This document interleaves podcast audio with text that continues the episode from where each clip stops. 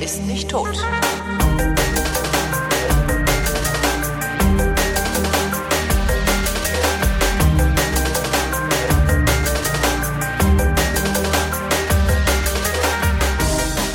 Ich bin Holger Klein und das hier ist der 26. Versuch, mit fast allen von euch mal geredet zu haben, denn ich gehe nach wie vor davon aus, dass äh, so ziemlich jeder Mensch eine Geschichte zu erzählen hat und ich würde mir die ganz gerne anhören. Ähm, wenn ihr was zu erzählen habt, dann müsst ihr euch einfach nur eintragen beim sogenannten halbautomatischen Einbeinigen. Das ist so ein kleines Online-Tool, äh, das mir freundliche Menschen aus der Hörerschaft programmiert haben. Äh, da hinterlasst ihr einfach euren Namen, das Thema, worüber ihr reden wollt und ich nehme dann Kontakt mit euch auf, äh, jeweils zur nächsten Sendung. Der Einbeinige ist nicht durchgehend scharf geschaltet, also ihr könnt euch nicht durchgehend eintragen, sondern immer nur drei Tage vor der Sendung habe ich mir gedacht, schalte ich den ein und kündige die Sendung dann auch an auf der Webseite vrind.de und äh, auf allen anderen Kanälen, Twitter und so weiter. Ähm, und dann könnt ihr euch da eintragen, äh, weil sonst wird das so voll und man weiß ja auch immer nicht so genau, äh, wie die Termine sind, die man vielleicht in zwei oder drei oder vier Wochen hat, wenn dann irgendwann die nächste Sendung ist, die im Moment leider noch ein wenig unregelmäßig kommt, aber dafür immerhin live ins Internet gestrahlt wird, also quasi live Hörertalk mit ein wenig Offset, weil ich ähm, nur einen halbautomatischen Einbeinigen habe und keinen echten Einbeinigen, der wie bei meinen Radiosendungen da sitzt und Anrufe annimmt, äh, genau das aufschreibt, was auch der halbautomatische Einbeinige von euch wissen will. Wer seid ihr? Also wie heißt ihr? Wie alt seid ihr? Wo kommt ihr her? Ähm, und was ist eigentlich euer Thema? Ähm, den Abend eröffnet aus Hamburg der Jan, der hat sich eingetragen. Guten Abend, Jan. Guten Abend, Holgi. Wir hatten ja schon mal das Vergnügen. Äh, ich habe im Vorfeld mit dir eine Mail hin und her geschrieben, dass ich das Gefühl habe, wir hätten über das Thema, über das du reden wolltest, schon mal gesprochen.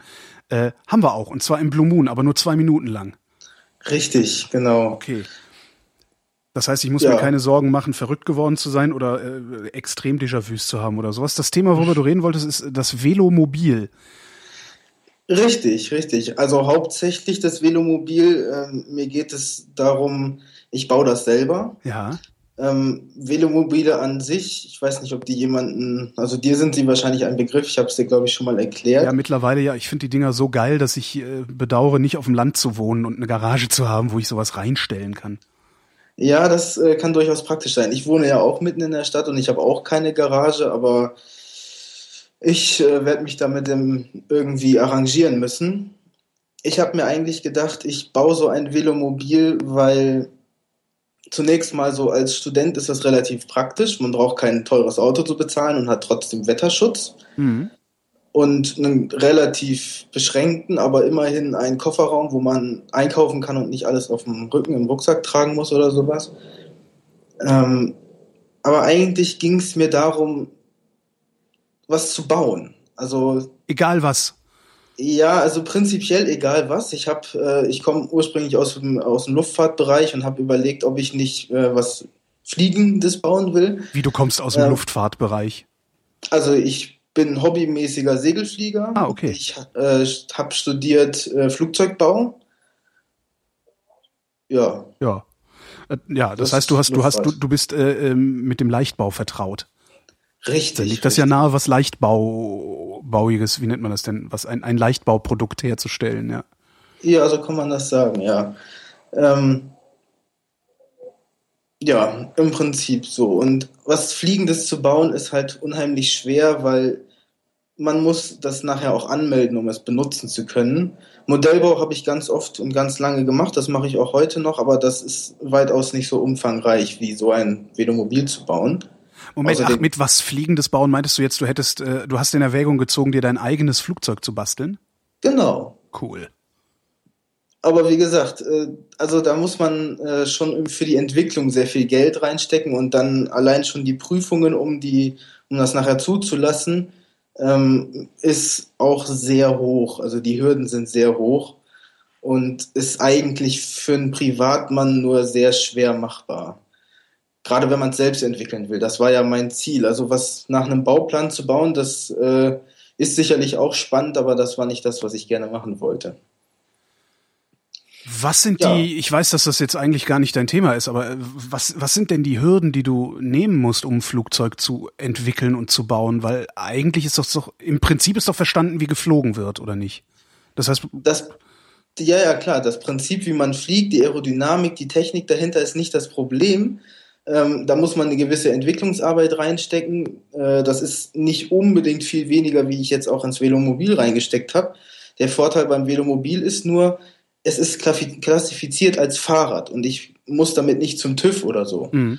Und äh, früher war es das LBR, heute ist es die äh, EASA, die die Luftfahrzeuge abnimmt und die Hürden sind da relativ groß. Man muss die Flügel äh, brechen, also man muss Bruchtests machen, man muss das alles berechnet haben und das kostet auch alles unheimlich viel Geld und äh, ja. Ist das, das ein ist deutsches Phänomen, dass das so aufwendig ist? Weil man hört ja öfter mal, ja, äh, äh, äh, Dick Assman aus Colorado hat sich äh, ein Flugzeug gebastelt und fliegt damit rum und es sieht aus wie ein, weiß ich nicht, eine Kartoffel oder so. Also, ja, äh, wenn ich das richtig weiß, ist in, in, den USA tatsächlich etwas einfacher. Ähm, bis vor kurzem war das auch in anderen europäischen Ländern vielleicht etwas einfacher und nur in Deutschland so schwer. Inzwischen hat die EU das komplett gleichgeschaltet. Ähm, ich glaube, am 9. April haben wir auch unsere Luftfahrerlizenzen umgeschaltet. Also äh, wir haben jetzt europaweit das deutsche System mhm. weit, äh, weitaus übernommen. Das heißt, äh, ich weiß nicht, wie das in, in östlichen, fernöstlichen Ländern ist, aber so in den europäischen Ländern ist das auf jeden Fall alles nicht ganz so einfach. Mhm. Also, du hast Ahnung von äh, Leichtbau, du hast Ahnung von Aerodynamik und wolltest was basteln. Genau. Wo hast du die Idee her, dass es überhaupt sowas wie ein Velomobil geben könnte? Weil mir waren die Dinger völlig fremd bis vor ein paar Monaten.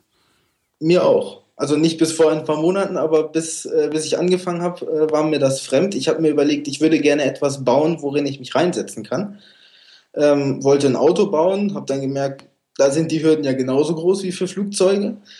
Ähm, und habe dann gedacht, okay, dann mache ich einen Fahrradantrieb rein und habe mich dann mit dem Thema etwas beschäftigt und irgendwann habe ich gemerkt, das gibt's ja schon. Auch schön, ja. Ja, und dann so habe ich mich dann so langsam mit deren Technik beschäftigt und habe dann äh, so ein bisschen selbst ein paar Sachen überlegt und ja, dann kommt so eines zum anderen und man entwickelt dann so langsam. Ne? Wie läuft so eine Entwicklung ab? Also womit fängst du an zu entwickeln? Also das Fahrrad ist ja wahrscheinlich trivial, ne? Das ist ja irgendwie eine Liegeradkonstruktion. Ähm, richtig, also ich habe hauptsächlich Fahrradkomponenten verwendet, was den Antrieb angeht. Ähm, auch was die Räder angeht und die Aufhängung ähm, ich habe zum Beispiel an den Vorderrädern, also es besteht aus zwei Vorderrädern und einem Hinterrad. Mhm. Ähm, ich habe die Vorderräder, äh, habe ich modifizierte Einräder genommen, weil man die relativ simpel befestigen kann. Die haben so einen Bügel oben drüber und da kann man dann ganz einfach was dran schrauben. Mhm. Ähm, ich habe eigentlich angefangen, damit die Ergonomie zu entwickeln, also ein Liegerad im Prinzip zu bauen ähm, das Ganze am Computer, also mit einem äh, CAD-Programm, äh, mit einer zwei Seiten an, äh, mit einer drei Seiten Ansicht und als ich dann so weit war, dass das Ding wohl funktionieren würde, also dass man sich hinsetzen kann und treten kann ähm, und da auch was passiert am Hinterrad und man kann auch lenken, dann habe ich die Hülle dazu gezeichnet im Prinzip. Da waren auch ganz viele Variationen bei. Ich habe zuerst mit Rundungen experimentiert und äh, mit, mit einem, im Prinzip einer Form, die äh, ja wie so ein Torpedo aufgebaut mhm. ist. Ähm, aber das ist alles sehr komplex zu bauen und habe mich dann im Endeffekt für eine Kantenform entschieden. So, ja, also so ein bisschen Stealth-Design. Aha, ist das denn aerodynamisch sinnvoll? Das ist eine gute Frage. Also, äh, ähm, ich würde sagen, die Velomobile, die es im Moment gibt, diese Hochleistungs-Velomobile, die, äh, die sind sicherlich deutlich aerodynamisch besser als meins. Mhm. Ähm, das war aber auch gar nicht mein Ziel, dass ich nachher das Beste vom Besten habe, sondern ich wollte im Prinzip mich selbst ausprobieren und mal testen, so das, was ich theoretisch kann, was kann ich davon umsetzen. Ähm, das hat sich dann, also allein die Form, das äh, war dann eine Stützstoffstruktur aus Styropor und dann habe ich da Glasfaser drauf, ge, drauf laminiert. Mhm. Ähm, Wie kriegst du dann eigentlich diese Styropormasse da raus? Äh, die bleibt da drin. Ja, aber, aber also das Ja, das ist, das ist der Trick beim Leichtbau. Das ist ein, ein Trick vom Leichtbau. Das nennt sich äh, Sandwich-Bauweise. Ja, aber nee, ich meine, also du musst ja irgendwie, du musst ja die Form deiner, deiner Kabine, die musst du ja irgendwie haben. Also und ich hatte jetzt gedacht, du hättest die aus einem Styroporblock geschnitten sozusagen und dann da drauf laminiert und dann irgendwie das Styro wieder rausgebröselt. Nein, nein, also ah, ich habe äh, die Hülle aus die 10 Millimeter dicken Styroporplatten habe ich genommen und habe die in die verschiedenen Formen geschnitten. Ich habe mir die äh, Form, also die, die gesamte Hülle am Computer entwickelt. Mhm. Und die, äh, da die aus so Kanten besteht, haben die im Prinzip Winkelabhängigkeiten. Und wenn man jetzt drei Dreiecke nimmt und die zusammensetzt, kriegt man eine Pyramide. Ja. Und genau aus diesem Prinzip, nur mit etwas flacheren und etwas weiteren Pyramiden und auch mal mit Parallelogrammformen etc., habe ich die Hülle aufgebaut aus Platten. Mhm. Und dann habe ich eine 10 mm dicke äh, Hülle. Also die, die Platten sind 10 mm dick und ich habe dann eine Hülle, die hat eine Wandstärke von 10 mm. Und dann kann ich da draußen Lamin äh, Glasfaser auf, auftragen und dann innen Glasfaser auftragen und dann habe ich eine Sandwich-Bauweise. Verstehe. Kann man das eigentlich irgendwo sehen? Gibt es dann äh, irgendwo Bilder im Netz davon? Ja, es, ich habe dazu eine Homepage geschrieben ähm, bei einem kostenlosen Homepage-Anbieter, die nennt sich jk-velo.de.rs. .rs. Kann ich ja. Ah ja, okay. Ah, oh, oben rechts äh, sehe ich so ein Ding. Das, äh, genau. Bei Galerie kann man sich das auch äh, nochmal, also den gesamten Bauvorschritt, ich habe es auch beschrieben. Ah, jetzt verstehe ich, was du mit modifizierte ein, was du mit modifizierte Einräder meinst. Ah, okay, du hast die, du hast sie im Grunde um 90 Grad gedreht. Mhm, okay. Wobei das keine Voraussetzung war. Also ich hätte sie auch im Original, äh, in der Originalausrichtung lassen können, aber ich fand, es sieht so besser aus. Mhm. Gerade nachher mit der Hülle zusammen. Ist es denn fertig? Also, weil ich habe, ich sehe jetzt noch gar keine fertige. Ähm, also das Endprodukt, was ich mir jetzt vorstelle, ist noch nicht fertig. Ähm, ich habe das das Liegerad, den Vorgänger davon, einmal aus Stahl gebaut und bin damit ein bisschen rumgefahren, um mal zu testen, wie fährt sich sowas überhaupt. Ähm, ich bin, bevor ich angefangen habe, damit es zu bauen, bin ich noch nie ein Liegerad gefahren oder ein Velomobil überhaupt nicht. Mhm. Äh, und dann habe ich äh, angefangen, die Hülle zu bauen und als ich den Styroporkasten habe, habe ich den da auch mal draufgesetzt, um mal zu gucken, wie fühlt sich das an, wenn man da drin sitzt. Ähm, Im Moment habe ich ein bisschen Platzprobleme, weil ich das alles in meiner kleinen Werkstatt mache äh, wo nicht allzu viel Platz drin ist und wo auch das Problem ist, die ist in meinem Keller und ich krieg's dann eventuell dann nicht so einfach wieder raus. Stimmt, das kann ja. Ja. Äh, das würde mir passieren so. Ich würde das mhm. bauen, würde total, fände das total geil und ja, dann würde ich es zersägen. Ja. Hast du das auch selber geschweißt eigentlich, die, die Rahmenkonstruktion? Ähm, ich hatte es vor, aber ich bin damit zu meinem Flugplatz gegangen und wir haben da einen äh, Vereinskameraden, der äh, ein Schweißgott ist. Und äh, der hat mir das freundlicherweise dann zusammengeschweißt. Wie lange baust du da schon dran? Das ist schwer zu sagen. Also ich habe die ersten Ideen, die habe ich äh, im Abitur gehabt. Also wenn man das wirklich von der ersten Idee bis heute ansieht, denke ich mal, sind das schon vier Jahre. Ja, der eigentliche Bau, der ist nicht so lang gewesen. Also ich habe sehr viel, ich habe zwei Jahre lang daran konstruiert am Rechner äh, und ein paar Einzelteile zusammengesammelt. Und äh, ja, ich mache das halt nur nebenbei. Ne? Also ich mhm. kann kann nicht äh, 24 Stunden am Tag, sieben Tage die Woche äh, einem, im Keller sein und daran arbeiten. Trackst du denn irgendwie auch nicht so viel Spaß? Trackst du denn irgendwie, wie viel Zeit du jeweils aufwendest? Also kannst du sagen, okay, ich habe insgesamt über all die Jahre oder Monate so und so viele Stunden dran gearbeitet? Nee.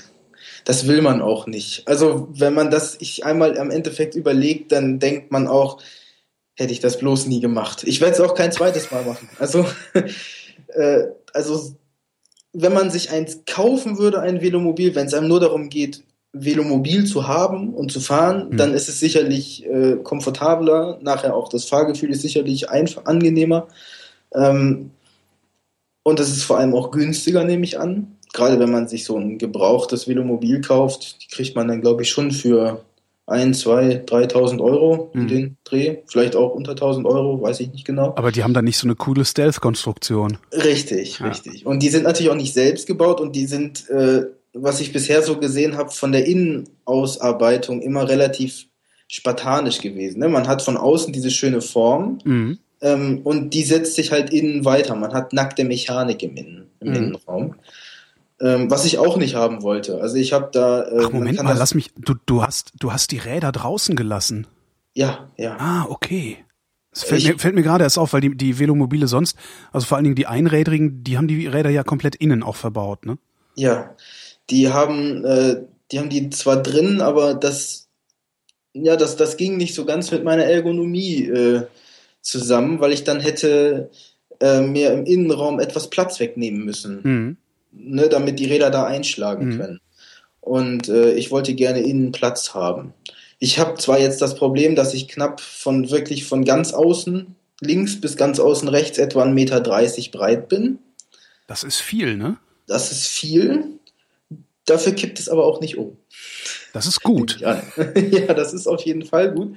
Äh, zumal ich ja eine äh, irgendwann, ich habe jetzt vor kurzem die letzten Arbeiten an dem Rahmen gefertigt, ähm, eine große Plexiglashaube eine Plexiglas, ne, dieses mhm. Glas, eine Plexiglashaube, ja, sagt man so, ähm, haben werde. Und wenn man dann umkippt, dann hat man groß, großflächig Plexiglas-Splitter. Und das ist bestimmt nicht so angenehm. Überhaupt ist Umkippen nicht so angenehm. Also man will Überhaupt, ja auch, man will ja auch ja. Komfort haben. Also das ist ja das, das, Schöne an so einem dreirädrigen Liegerad ist ja eben auch, dass du dich nicht darum kümmern musst, irgendein Gleichgewicht zu halten, sondern es steht halt. Genau, ja. richtig. Ähm, ich glaube aber dennoch, wenn ich umkippe, werde ich dann äh, unverletzt rauskommen. Aber ich wie willst du damit umkippen? Das ist die andere Frage. Aber ich meine, man kann auf einer sehr schrägen Ebene fahren okay. und dann. Kurve verreißen, schnell, ja. Hm. Ja, irgendwie sowas. Oder ja, das kann immer mal passieren. Ne? Ich hoffe es nicht. Ich habe auch viel weniger Angst davor, dass ich irgendwo äh, umkippe, sondern viel mehr davor, dass entweder das draußen steht und irgendjemand dagegen fährt. Mhm oder dass mir im Straßenverkehr jemand reinfährt, weil ich, ich fühle mich relativ sicher da drin, aber ich denke mal, das ist dann hin. Ja, davon ist auszugehen. Oder, ja. oder zumindest ein sehr großer Reparaturaufwand ja, ja. und es ist äh, sehr viel Arbeit bisher. Erwägst du es zu elektrifizieren? Ja. Ähm, auf jeden Fall erwäge ich das, wobei das natürlich teuer ist. Also äh, ein Radnabenmotor mit Trieb ähm, also ein, quasi ein Triebwerk mit, äh, mit Akku und Steuerung, da kann man durchaus, wenn man was ordentliches haben will, schon 1000 Euro hinlegen. Mhm. Und habe ich nicht. Muss ich mal schauen. Wenn es sich irgendwann ergibt, ja, das hat auf jeden Fall den Vorteil, weil ich werde auf jeden Fall nicht das leichteste Velomobil haben. Ähm, Steht hier auch schon, bei mir Gewicht, Fragezeichen. Was wird's wiegen? Ja. Weißt du das schon? ähm, ich habe ich habe ja mal mit dem Stahlrahmen angefangen und habe das komplett zusammengebaut, gewogen und da war ich bei knapp unter 30 Kilo. Das ist ordentlich. Das, das sind zwei Hollandräder, ne? Ja. ähm, deswegen habe ich erwogen, äh, den Rahmen auszutauschen und habe jetzt einen Rahmen aus Kohlefaser und Glasfaser gebaut. Ähm, da habe ich so etwa fünf bis zehn Kilo eingespart. Also ich denke mal, ich werde am Endeffekt so zwischen 30 und 40 Kilo etwa rauskommen. Damit kommst du keinen Berg hoch, ne? Äh, nicht besonders schnell, nein. Ich habe eine extra eine, eine, Gangschaltung mit einer großen Entfaltung, mhm. also dass ich möglichst kleine, aber auch möglichst große Gänge habe, ähm, also eine möglichst hohe Bandbreite, äh, damit man gerade bei kleineren oder größeren Steigungen immer das perfekte äh, den perfekten Gang hat, aber wirklich schnell den Berg hoch kommt man damit nicht. Nee. Was hast du, was hast du hinten für, für, für eine Radgröße drin? Hinten sind es 26 Zoll. Hast du schon mal vom Copenhagen Wheel gehört? Nee. Google dir das mal. Das hat, äh, ich glaube, das MIT zusammen mit der Stadt Kopenhagen, also alles, was Gutes zum Thema Fahrrad in Großstädten oder überhaupt zum Fahrradfahren im Stadtgebiet passiert, kommt ja anscheinend aus Kopenhagen. Und äh, die haben ein Rad entwickelt, das heißt Copenhagen Wheel. Das ist ein ähm, Pedelec-Rad, also das tatsächlich nur unterstützend eingreift ähm, und das du aber einfach austauschen kannst. Also da brauchst du, das ist, da ist halt alles drin. Das kostet aber, glaube ich, auch 600 Dollar oder irgendwie sowas. Aber es ist halt auch irgendwie jetzt die, die erste Serie, die da äh, zu kaufen ist. Aber das kannst halt einfach, du nimmst dein altes Rad raus, tust ein neues Rad rein, fertig. Und hast dann zumindest eine gewisse Unterstützung. Äh, und vielleicht kann man das Ding ja auch noch so irgendwie manipulieren, dass es äh, ja immer noch ein bisschen mehr Strom produziert, äh, wenn keine Steigung gefahren wird oder sowas. Also ähm, die Technik, ein, ein äh, angetriebenes Hinterrad einzubauen, ist nicht das Problem. Wie gesagt, bei mir äh, schlägt sich einfach nur in den Kosten. Okay, wenn es ja, okay. Also äh, ich sehe im Moment noch nicht, dass ich da mal eben 1000 Euro für äh, einen, einen, An einen Antrieb einsetzen kann. Mhm. Ähm, das ist auch eigentlich gar nicht so das Ziel. Also ich baue das jetzt gerade erstmal so, wie ich es bisher geplant habe und werde es dann ausgiebig testen und wenn ich dann soweit bin, dann hatte ich eigentlich vor, ähm, eine Tour zu fahren. Die Tour wollte, wollte ich eigentlich äh, einmal Berlin, dann, also von Hamburg nach Berlin, dann mhm. nach Magdeburg und südlich der Elbe wieder zurück nach Hamburg fahren. Mhm. Das sind knapp 600 Kilometer, die ich da überlegt hatte. Wenn es das durchhält, dann habe ich es geschafft. Warum würdest du sowas nicht nochmal bauen? Weil das würde sich ja eigentlich, ich meine, das sieht doch sehr cool aus. Also zumindest äh, in der Zeichnung würde sich doch anbieten, sowas zu bauen und zu verkaufen. Oder gibt es keinen Markt? Ähm, ich glaube, also der gerade der Fahrradmarkt, der steigt im Moment. Mhm. Also der, der nimmt zu. Äh, wobei ich mich mit jemandem unterhalten hat, der da mehr Einblicke hat, der meinte, Lastenfahrräder, die äh, gehen noch besser weg. Ähm, das ist das mein, das ist mein Folgeprojekt, also ein Fahrrad äh, im Prinzip mit vorne einer Kiste. Das gibt's schon ganz viel, diese, diese Bullet Bikes. Bullet, mhm. ähm, aber die sind halt relativ schwer. Also auch die können durchaus zu den 40, 20 bis 40 Kilo gehen. Mhm. Und äh, ich habe mir gedacht, wenn ich ein Leichtbau-Velomobil bauen kann, dann kann ich auch ein Leichtbau-Lastenfahrrad bauen das ist das nächste. Und das könnte ich eventuell verkaufen. Und wenn jemand Interesse hat, dann kann ich ihm gerne sagen, wie ich das gebaut habe. Er kann sich da auch gerne äh, auf meiner Homepage melden. Das ist überhaupt kein Problem. Ich habe nur im Moment nicht die Zeit und Lust, nochmal äh, so viel Arbeit da reinzustecken. Ähm, ich überlege, das vereinfacht nochmal zu machen, wenn es jemanden interessiert, ja. An welcher Stelle würdest du es vereinfachen? Was die Außenform angeht. Also ich würde, wenn ich, wenn ich wirklich eine Kleinserie anfangen, anfangen würde, dann würde ich eine, eine Negativform bauen mhm. und das in zwei Hälften ja, laminieren. Also im Prinzip, man hat dann eine, eine Negativform, dann äh, lackiert man da zuerst den, also man setzt quasi die, äh, die Arbeit rückwärts ein. Man Negativ, Negativform für so Leute wie mich ist wie so eine Kuchenform, ne? Genau. Okay, also wo es nach innen geht und nicht nach außen. Also wo man nichts drauf macht, sondern wo man was reinmacht. Genau, und mhm. dann nimmt man nachher die Form ab und hat die Außenform davon. Mhm. Und idealerweise schon lackiert. Das ist, äh, das kennt man aus der Luftfahrt. Äh, die machen das auch so, die haben Formen und dann lackieren die zuerst rein, dann laminieren die da rein, setzen einen Stützstoff ein. In dem Fall wäre das bei mir wahrscheinlich wieder Styropor. Ähm, laminieren dann eventuell nochmal, je nachdem, was für eine Bau, äh, Bauform man benutzt, ob man jetzt ein Sandwich will oder nicht. Äh, und dann nimmt man die Form ab, klebt es zusammen und dann hat man es. Das geht halt schneller und ist einfacher und vor allem auch viel weniger Oberflächenbearbeitung am Ende. Also ich bin jetzt gerade dabei, den Lack zu machen und das ist irrsinnig viel Arbeit, das Ganze zu spachteln und zu schleifen und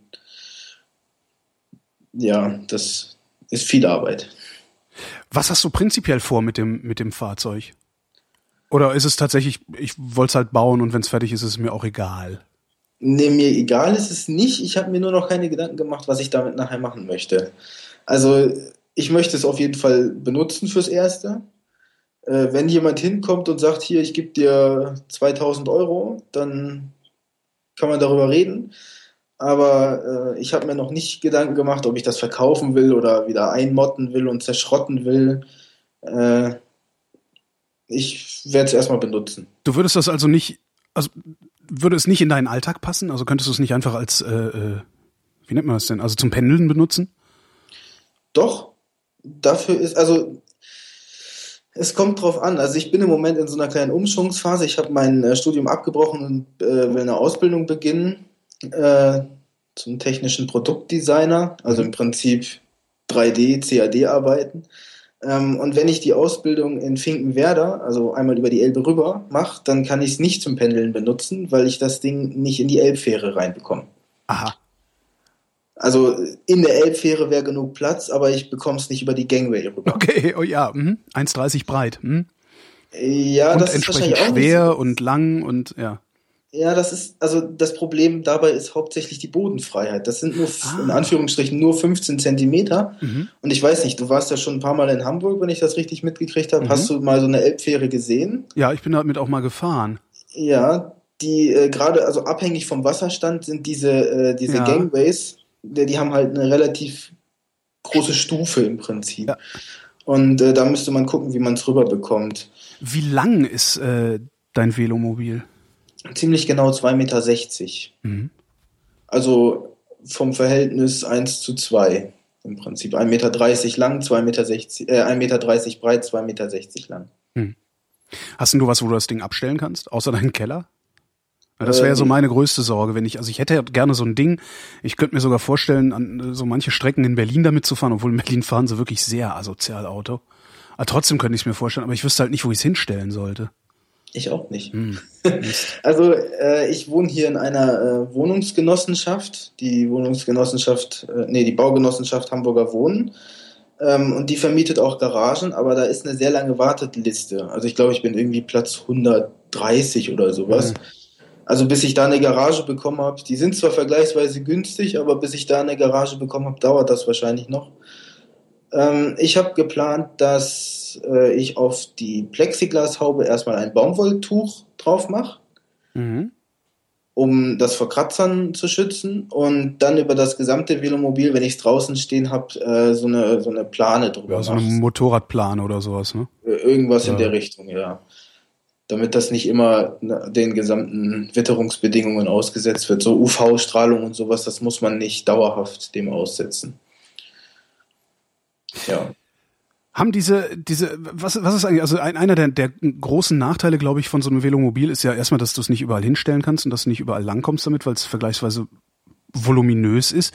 Äh, und du kommst Berge nicht so gut hoch. Was haben die Dinger für Vorteile? Du wirst nicht nass. Ähm, in manchen wird man nicht nass. Es gibt welche, die haben äh, Kopf offen, also Kopf draußen. Mhm. Äh, die, da kriegt man dann zumindest einen nassen Kopf. Da kann ich allerdings nicht aus Erfahrung reden. Ich habe sowas noch nie benutzt. Ähm, also ja, man wird nicht nass. Ähm, man kann relativ normale Kleidung anziehen. Also äh, auch was, was Totschwitzen angeht, ist nicht immer der Fall. Ähm, Gerade im Winter ist das ja immer so ein Problem. Man zieht sich immer schön dick an, damit man nicht friert und dann schwitzt man sich aber zu Tode und dann friert man nämlich doch. Genau. Und wenn man dann zurückfährt, sind die Jackenärmel immer noch nicht getrocknet. Genau. Und man, das- habe ich eben gemacht. Also als ich eben Ah, aus dem ja. Prenzlauer Berg zurückfuhr, habe ich meine Arme in eine gefühlt triefende Fließjacke innen. Es war sehr unanständig, ja. Stimmt, du warst ja gerade bei NSFW, Ja, das genau. muss ich mir auch noch anhören. Ähm, Da habe ich dann im Genau. Übrigen über mein neues Fahrrad geredet, weil äh, ich mir ein Brompton Folding Bike äh, gekauft habe, beziehungsweise eins äh, geschenkt bekommen habe äh, über Bande. Ähm, ja, da erzähle ich dann von meinem neuen Fahrrad. Das wäre dann auch was, womit man super auf die Fähre kommt. ja, also man kommt, also gerade in Hamburg kommt man auch mit jedem anderen Fahrrad super auf die Fähre. Die sind auch äh, nicht beschränkt wie die S-Bahn. Mhm. In Hamburg darf man mit der S-Bahn in der Woche nur, ähm, nee, man darf nicht zwischen 6 und 9 und zwischen 16 und 18 Uhr in die S-Bahn mit einem Fahrrad, wegen dem Berufsverkehr. Aber die, äh, die Fähren sind da unbeschränkt. Ähm, ja. Ja, wir waren bei den Vorteilen. Ja, genau. Ähm, ja, also man ist wettergeschützt und zwar vor jedem Wetter, also vor starkem Wind, der einem irgendwie den Atem nimmt bei schneller Fahrt oder starkem kalten Wind vor allem. Ähm, es wird auch im Winter nicht, nicht wirklich kalt da drin, weil man äh, gibt selbst genug Körperwärme ab und sowas zu heizen. Das heißt aber, du musst deine Haube belüften. Richtig, richtig. Also äh, da habe ich einen noch geplant, ich habe es noch nicht umgesetzt, geplant, einen kleinen Kanal zu setzen, der vorne an der Öffnung ähm, Luft abzwackt und das ständig über die Haube strömen lässt von innen. Kriegst du es dann nicht aber auch am Kopf ab? Nee. Das, äh, das läuft ja direkt an der Haube lang. Das, Okay. äh, das geht dann über meinen Kopf hinweg, idealerweise. Das muss man dann ausprobieren, wo man dann noch irgendwelche Strömungsabweiser hinbaut und sowas. Das, das wird dann so, so Feinjustierung werden. Im Moment will ich das gerade erstmal so haben, dass ich es draußen hinstellen kann. Mhm. meine Werkstatt wieder fertig habe für diverse Modellflugzeuge und so ein Quatsch. Ja, haben wir noch Vorteile davon? Äh, ja, was ich schon vorhin gesagt hatte, ich muss keinen Rucksack mitnehmen. Was mich auch immer nervt, also äh, Rucksack oder Taschen am Fahrrad oder sowas, das ist immer ein bisschen bisschen wackelig dann alles und man könnte dann umkippen und so. Und das findet da alles nicht statt. Mhm. Ich habe äh, über dem Hinterrad einen etwa 40 oder 50 Liter großen Kofferraum eingebaut, den ich eventuell noch überlege, größer zu machen, so seitlich des Rades runter. Ja, warte, ich, bei 40 Liter, wie viel ist das? Oh, ist nicht viel. Nee? Nee, das, ja, sind halt 40 Tetrapacks, ne? Ja, stimmt, 40 Tetra. ja. So kann man es sich am besten vorstellen. Oder vier ja. Eimer Wasser, ja. Genau, und das Ganze halt auch nicht, nicht optimal von der Aus, also nicht optimal von der, äh, von der Form her. Mhm. Es ist also keine Kiste, sondern es ist äh, ja ein, ein spitz zulaufendes Trapez. Ja. Okay, hm? ja. Also ein extruiertes, spitz zulaufendes Trapez. Kann ich so mir, kann ich mir in etwa was drunter vorstellen, ja. ja. Äh, genau. Das ist aber, glaube ich, auch nicht normal, dass Velomobile so viel Platz haben, oder? Also so, so noch, noch einen Kofferraum dabei haben. Ähm, nicht ein extra ausgewiesenen Kofferraum, das könnte sein. Also viele haben äh, ein bisschen Stauraum auch vor den, äh, vor den Füßen, mhm. Weil man meistens ja, um eine schöne aerodynamische Form macht, äh, das nicht vor den Füßen einfach vorne abschneidet, sondern äh, rund zusammenlaufen lässt oder spitz zusammenlaufen lässt. Und da ist oft noch Platz. Hinter dem Fahrer ist oft noch Platz. Ähm, und neben dem Fahrer kann man sich immer mal einen Apfel hin, hinlegen oder sowas. Also so sowas, wenn man eine Fahrradtour macht, dann äh, sind auf jeden Fall Äpfel das ideale äh, äh, Snack-Nahrungsmittel. Mhm. Sie werden nicht zerquetscht wie Bananen. Mhm. Äh, sie werden nicht gammelig wie irgendwie Brot bei 40 Grad Innentemperatur oder so. Mit Brot mit Käse, das wird irgendwann nicht mehr so lecker. Äh, ja, das sind alles Erfahrungen, die man so aus dem Segelflug und sowas mitnehmen. Ah ja klar, kann. ist ja letztendlich dasselbe, nur halt mit Fliegen. Ja. Genau, richtig. Ja. Was sind die Nachteile außer Steigungen? Mm, es ist tief. Mhm. Also ähm, es gibt immer wieder so ein Totschlagargument Velomobilen gegenüber, man sieht sie nicht. Äh, wobei ich das immer ganz lustig finde, es gibt, in, äh, es gibt ein Velomobilforum, wo äh, darüber diskutiert wird und wo auch ähm, ja, wo, wo auch Leute geschrieben haben, äh, denen wurde gesagt, man sieht sie ja gar nicht. Was ja bedingt, dass man sie gesehen hat, damit man es denen sagen kann. Also, ja, stimmt, ne? ja. Im Grunde heißt, man sieht sie ja gar nicht. Äh, ich würde gerne nachlässiger mit meinem Auto umgehen. Äh, machen Sie gefälligst, dass Sie stets und ständig auffällig sind. Ne? Mhm. Ja. Genau. Äh, also ich glaube nicht so direkt daran, dass man nicht unbedingt unsichtbarer ist. Man ist natürlich tief. Und viele Autos, ne, man denke an SUVs zum Beispiel oder auch LKWs, haben oft das Problem, ähm, dass sie Fahrräder nicht sehen. Mhm. Äh, und gerade wenn man dann noch so tief ist, dann kann das durchaus mal problematisch werden. Man muss dann halt noch ein bisschen äh, passiver fahren und noch ein bisschen, äh, ja, ein bisschen rücksichtsvoller sich bewegen. Das, was man sowieso von Autofahrern immer äh, gut verlangen kann, weil sie halt die stärksten sind. Also das, ja. Ähm, äh, ein Freund von mir fährt Liegerad, der hat immer so Fähnchen, weißt du, diese Kinderfähnchen mhm. an so einer ja. Plastestange irgendwie oben dran. Wimpel nennen wir Wimpel das. nennt man die, genau, ja. Wimpel war's. Sowas reicht eigentlich schon. Also wenn so ein Ding irgendwie da rumschlackert, äh, ist man doch genug, gut genug sichtbar. Ich finde dich potthässlich. Ja, gut, das ist natürlich jetzt nicht unbedingt stylisch, aber bevor du in der Großstadt über den Haufen gefahren wirst von irgendwelchen wild gewordenen Halbstarken in hochgezüchteten Autos? Ja, klar. Wobei ähm, passive Sichtbarkeit ist auch nur das, die Hälfte des Problems. Ähm, ich weiß nicht, du kennst ja auch den Unterschied von Fahrrad zu Auto und gerade, also ich zumindest kenne das vom Fahrrad her, ich habe eine viel bessere Übersicht auf dem Fahrrad, weil ich sitze ein Stück höher. Mhm ähm, und ich habe keine störenden A, B oder C Säulen ja. in meinem Umfeld äh, oder noch einen Beifahrer, der da noch sitzt äh, und ich kann meinen Kopf vernünftig drehen. Mhm. Und zur Not kann ich mich auch mal aufsetzen, also richtig hochsetzen und kann mal über eine Hecke drüber gucken. Ja. Äh, und genau das findet bei dem Velomobil dann ja nicht mehr statt. Ich habe zwar auch keine A, B oder C-Säule, aber ich kann halt nur äh, bis ungefähr 90 Grad meinen Kopf drehen, dann kommt die Hülle. Ist und ein bisschen, ich bin sehr ja. und ich bin sehr tief. ist ein bisschen wie Sportwagen fahren. Ich hatte mal so einen Ja. sehr flachen äh, äh, kleinen Sportwagen, so einen Zweisitzer. Ähm, das war auch äh, sehr anstrengend, also es war sehr mühsam. Man, man sieht tatsächlich so gut wie nichts, wenn man mit dem Ding unterwegs war. Mhm. Also einfach nur, weil man so tief sitzt, ja, stimmt. Richtig. Ja. Das ist auch noch so ein Nachteil. Aber wie gesagt, Könnte man da muss nicht irgendwie so ein, so ein äh, autonomes Fluggerät äh, sich bauen, das äh, im Grunde immer mitfliegt und äh, könnte man doch wirklich mal machen. Ich meine, das ist jetzt, wäre das ein bisschen, wäre doch cool. Du fährst Also- mit dem Velomobil und hast die ganze Zeit eine kleine Drohne über die fliegen, die dir äh, Umgebungsdaten einblendet. Ja, dann muss man auch noch Bildschirme einbauen, die schwer Genau. sind und Strom verbrauchen. Strom verbrauchen, Strom für die Drohne. Ähm, ja, Strom okay. die, ne? Ja. Äh, also ist eine lustige Spielerei, äh, ist sicherlich auch mal was ganz Tolles.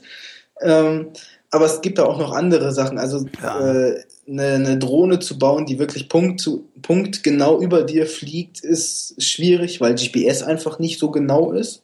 Oder man braucht sehr starke GPS-Empfänger, die sind dann wieder genau. Hm. Äh, ich denke mal, so im Drohnenbereich und im äh, Modellbaubereich wartet man ja ganz gespannt auf Galileo.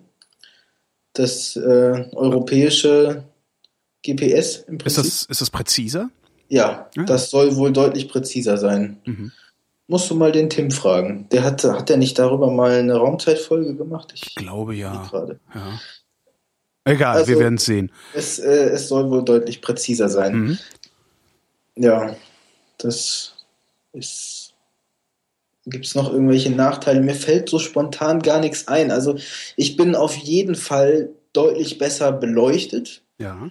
Äh, ich habe in meinem Frontbereich 10 Watt Frontlicht. Also ich habe zweimal äh, 5 Watt LEDs eingebaut. Ähm, was der Nachteil ist, äh, ich weiß gar nicht, ob man das so öffentlich sagen darf, meine gesamte Beleuchtung und Reflektorbestückung und sowas ist alles vollkommen unzulässig. Aber dafür hell. Hell und ich beachte die, äh, die Regeln, die in der StVZO drin stehen. Paragraph 62 Abschnitt, Abschnitt äh, 3 war das, glaube ich. Irgendwo da stand nämlich drin, dass man das Licht in einem 30-Grad-Winkel anbringen soll. Mhm. Dass nicht die, die gegen, entgegenkommenden geblendet werden.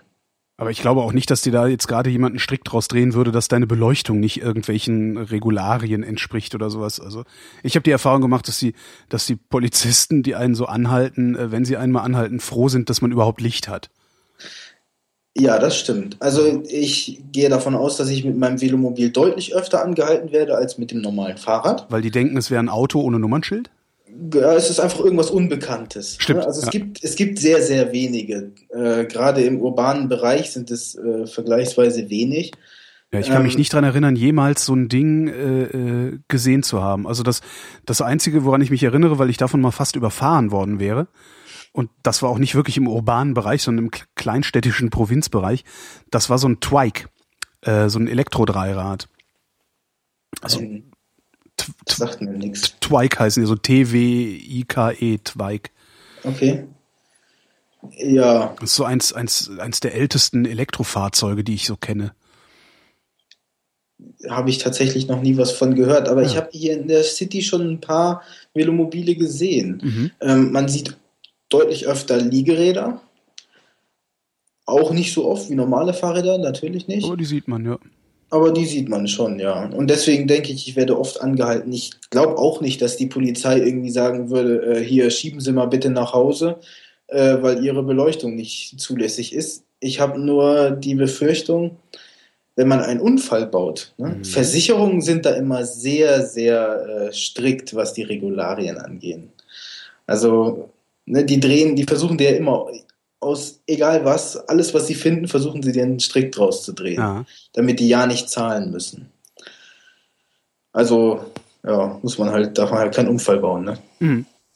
Ja, mein Gott. Was, was soll ich machen? Also, äh, ich habe überlegt, da tatsächlich äh, geprüfte Fahrradlampen einzubauen, aber das kommt dem Design nicht nach. Das geht nicht. Geht einfach nicht. Ja, kann, ich, ich habe da vollstes Verständnis für. Also das, es gibt Risiken, die muss man eingehen. Ja, richtig. Also das, äh, so. ja. Ja. Was, was für ein, was für ein äh, psychologischer Zustand ist das, der dich dazu treibt, solche Sachen selber zu bauen? Hast du dich so weit verstanden, dass du weißt, was das ist? Warum du das tust? Nee. Also, äh, ich mache das eigentlich schon immer. Also, das fing an so als Kind mit Lego. Ja, das ist ja auch alles klar. Lego und Modellautos und vielleicht sogar ein Modellflugzeug. Kann ich alles nachvollziehen. Aber sich dann wirklich ein eigenes Fahrzeug aus dem Arsch zu ziehen und das dann auch tatsächlich dahin zu stellen, da gehört ja doch schon eine äh, viel größere Motivation dazu. Ja, ich weiß nicht, woher das kommt. Also ich habe,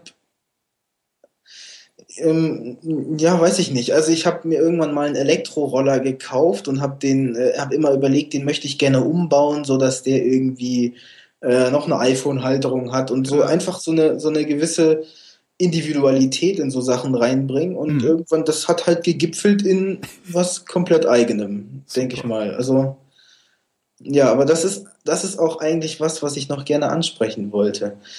Ähm, ich finde, viel mehr Leute sollten irgendwas selber bauen oder sich über was über äh, sich was überlegen oder zumindest auseinanderbauen.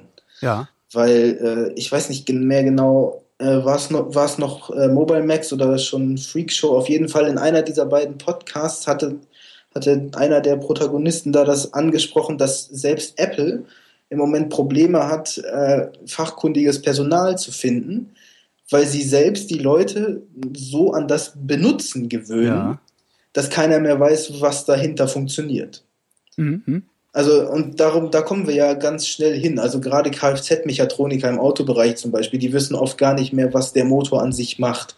Vielleicht tue ich denen da auch Unrecht, ich weiß es nicht. Aber ich sehe diese Entwicklung. Ähm, man steckt halt heute einen Stecker dran und dann hat man da einen Laptop und dann wird einem angezeigt, Zündkerze A, B, C kaputt, austauschen. Und dann macht man das und fertig. Mhm. Oder man löscht nur noch den Fehlerspeicher oder irgendwie sowas. Ähm, so richtig ne, Motor auseinanderbauen, Zylinderköpfe, irgendwas angucken. Ich habe auch nicht so die Ahnung von Benzinmotoren. Ähm, das wird ja ganz oft gar nicht mehr so gemacht. Und nee, also ich, äh, ja, weil die, weil die Gerätschaften halt auch nicht mehr so sind, dass sie, dass sie einen dazu in die Lage versetzen. Ich erinnere mich dran mit den Mofas, mit denen wir früher rumgefahren sind. Ich kann so einen Zweitaktmotor einmal komplett demontieren und wieder zusammensetzen und danach funktioniert der wieder. Ähm, das ist heute, heute wäre es noch nicht mal möglich, den überhaupt auszubauen aus diesen Fahrzeugen, weil die alle verkapselt sind und sowas. Das heißt, wir, wir verlieren eigentlich die Fähigkeit, uns selbst zu helfen. Richtig, das, äh, ja. also ich, ich finde das, ich bin Science-Fiction-Fan und ich finde das ganz interessant in diversen, ähm, ich glaube, es war bei Stargate, da gibt es auch ein paar Folgen, wo äh, Zivilisationen an ihrer eigenen Technik degenerieren. Aber da hast du also, doch die, da hast du doch die eigentlich die Antwort auf die Frage nach deinem psychischen Zustand. Du willst dir helfen können. Du willst halt klarkommen können. Ja gut, das kann ich allerdings auch mit Modellbau. Ne? Ah, Oder äh, stimmt was, auch wieder, ja. okay, vielleicht bist du einfach nur irre. Kann ja sein, ja, ist ja nett. Sind wir ja alle. das kann sein, ja. Ähm, ja, also das, äh, ich finde, das sollte man öfter machen und auch viel mehr fördern, dass äh, Jugendliche, also ich, ich meine, bei uns im Verein, im, im Flieger, Segelfliegerverein, ähm, da kommen auch Jugendliche in, in meine Jugendgruppe und äh, haben noch nie eine Schaufel gesehen. Ich meine, gut, sie kommen aus dem städtischen Bereich, wann sollen sie schon mal irgendwas umgraben? Aber äh, ne, so, die sind halt dann völlig unbegabt mhm. und haben keine Ahnung von nichts. Und wir sind halt ein Betrieb, die nicht nur fliegen, sondern so wie eigentlich alle äh, Segelflugvereine die Flugzeuge auch selbst warten und da muss man die Leute dann ranführen. Und ja, ich denke mal, das ist das ist mir ein Anliegen, dass die Leute äh, die Hintergründe wieder entdecken lernen. Aber wie würden wir, wie würden wir die Gesellschaft in einer solchen Weise beeinflussen, dass sie das von sich selbst aus auch wieder machen will? Gute Frage. Also was, wie kriegst du, wie kriegst du es ganz einfach, wie kriegst du mich dazu? Weißt du? Äh, ich kann zwar einen, einen Zweitaktmotor auseinandernehmen und wieder zusammenbauen, aber ich kann an meinem Fahrrad meinen Reifen nicht selber wechseln. So, wie kriegst du mich dazu, dass ich aufhöre, fett und faul auf dem Sofa zu sitzen und mir mal drauf schaffe, wie man so einen Reifen wechselt. Also primär könnte man vielleicht die äh, Reparaturkosten einfach immens erhöhen. Alternativ mir alles Geld wegnehmen, das ich zum äh, Fahrradladen tragen kann, um mir die Dienstleistung zu kaufen. Ja, zum Beispiel. Also mhm. aufhören, Holgi zu flattern. Oh ähm, Gott. äh, nein, Quatsch. Ähm, ja, das wäre ein Ansatz, dass man einfach gezwungen wird, äh, sich selbst damit zu beschäftigen. Ja. Ähm, vielleicht aber auch einfach die Technik ein bisschen zugänglicher machen. Also, dass man, dass man, ja, wie das früher halt so war, dass man auch daran, daran was machen kann. Also ich sehe das äh, bei meinem iPhone zum Beispiel. Ich habe glücklicherweise noch ein 3GS. Mhm. Äh, das kann ich noch komplett auseinanderbauen und wieder zusammenbauen, ohne dass ich da irgendwie irgendwelche Verklebungen kaputt mache oder so.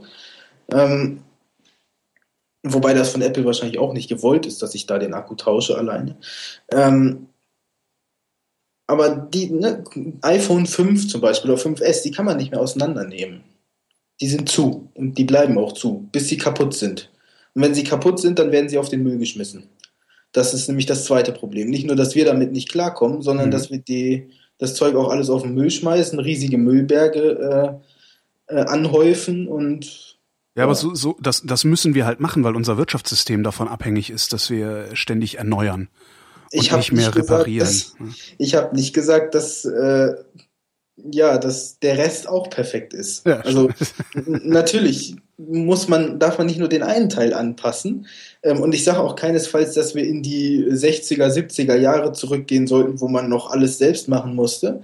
Äh, es ist ja komfortabel, sich ein iPhone kaufen zu können und es funktioniert. Ja. Ich benutze ein Apple iPhone auch, weil es funktioniert. Äh, ich meine, ich habe das im Bekanntenkreis, die, die haben Android-Handys und meine Mutter beispielsweise hatte mal eins, das äh, ist irgendwie nach ein paar Wochen kaputt gegangen und ging nie wieder an. Auch schön. So, ja, toll. Ne? Also ich habe mein iPhone, das ist jetzt vier Jahre, fünf Jahre alt und das funktioniert. Hm? So. Und das ist komfortabel, klar. Ähm, aber vielleicht kann man sich ja trotzdem ein bisschen damit beschäftigen. Ja, aber und muss ich ja nicht. Solange ich mir, wenn es nicht nee. mehr funktioniert, ein neues kaufen kann. Und nicht nur das, ich will mir ja sogar, bevor es nicht mehr funktioniert, ein neues kaufen. Das ist auch, was, was im Übrigen auch wieder ein, ein, ein psychischer oder psychologischer Zustand ist. Ne? Also dieser, dieser ständige Druck zu konsumieren, ähm, dem man ausgesetzt ja. ist und dem man sich so gut wie gar nicht entziehen kann, habe ich oft das Gefühl. Also selbst die Schlausten unter uns äh, sind nicht in der Lage, sich dem komplett zu entziehen. Das stimmt zwar, aber du sagtest gerade, du musst nicht. Ja. Aber du machst ja in deinem Leben auch nicht nur Sachen, die du wirklich musst. Ja. Oder? Nö, relativ wenige, glücklicherweise. Siehst du? Ja. Und du machst Sachen aus Leidenschaft und man muss nur die Leidenschaft wieder wecken. Ich bin mir sicher, dass viele Leute, ich, ich sehe das, ich bin Jugendleiter bei uns im Verein, ich äh, sehe das ganz oft, da kommen Jugendliche, die haben von nichts eine Ahnung, kommen, ähm, man zeigt denen technische Hintergründe und die finden Spaß daran. Mhm. Also diese Leidenschaft zu wecken, das ist, glaube ich, der Punkt. Und ich weiß nicht, ob man, äh, in, sorry, wenn ich das sage, in deiner Generation da noch anpacken kann. Ähm, ich würde einfach in dem anfassen, was ich kann, und das ist die Jugend. Na, meine Generation ist, ist wahrscheinlich noch gar nicht so sehr verloren. Also, weil ich bin ja aus, zumindest so, wenn ich meinen Freundeskreis angucke, bin ich einer der unbegabtesten mit, mit Werkzeug. Und selbst ich kann ein paar Sachen. Du kannst ja jetzt auch löten. Äh, ich weiß jetzt, wie man lötet. Das ist was, ja. das ist verschieden von ich kann löten. Ja, okay. ja. Ähm, ja, das, also ich, ich setze bei der Jugend an. Also die Jugendlichen, die zu uns kommen und fliegen lernen wollen, die lernen auch, äh, warum es fliegt und wie die Technik dahinter ist. Das ist auch ein Teil der Ausbildung. Ich wollte also gerade sagen, dass man kann ja, man wird wahrscheinlich gar nicht fliegen dürfen, wenn man das nicht gelernt hat, äh, warum es fliegt, oder? Also die aerodynamischen Sachen äh, natürlich, die lernt man. Ähm, vieles aus der Technik, also was heißt vieles, ganz, ganz viel, was die Technik von Flugzeugen und äh, der, der Startgeräte und was man nicht alles hat zum Fliegen, mhm. ähm, das wird nicht in der Ausbildung vermittelt und auch nicht verlangt. Äh, ein kleiner Teil, der wichtig ist, also Instrumente, wie die funktionieren, ist wichtig, wie die Steuerung funktioniert, ist teilweise wichtig. Ähm, wie ein Flugzeug von seiner Struktur her aufgebaut ist, ist nicht wichtig. Also ich muss nicht wissen, habe ich einen Hauptholm, habe ich einen äh, bei motorgetriebenen Flugzeugen jetzt ein, äh, ein Hauptspand, wo ein Feuerschott vor ist. Ähm, das, das muss man alles nicht wissen, soweit ich weiß. Also, und vor allem ist es wie beim Autoführerschein. Man muss es wissen für die Prüfung und danach muss man eh nur noch fliegen. Mhm.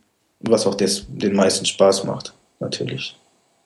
Ja, aber das ist tatsächlich eine ganz, ganz interessante Herangehensweise, dass sagst, hey, du willst fliegen, also, weil alle wollen fliegen. Ja, Außer die, die halt ernsthaft Höhenangst haben. Aber ja. äh, du willst fliegen? Ja, hier ist die Hürde. Geh drüber, dann darfst es. Ja, du willst Auto fahren, hier ist die Hürde, geh drüber, dann darfst du es. Also ich weiß nicht, ob das heute noch so ist. In meiner Fahrschule damals, also letztes Jahrtausend, da standen halt so, äh, äh, wie heißt denn das? Ähm, so Modelle, in die man reingucken konnte. Wie heißen denn Modelle, in die man reingucken kann? Also so halb aufgeschnittene Motoren, wo du dann kurbeln konntest und dann hast die Zylinder laufen sehen und sowas. Schnittmodelle. Schnittmodelle, ja. Sowas stand ja. da rum von allen möglichen Sachen, von Getrieben, von Motoren.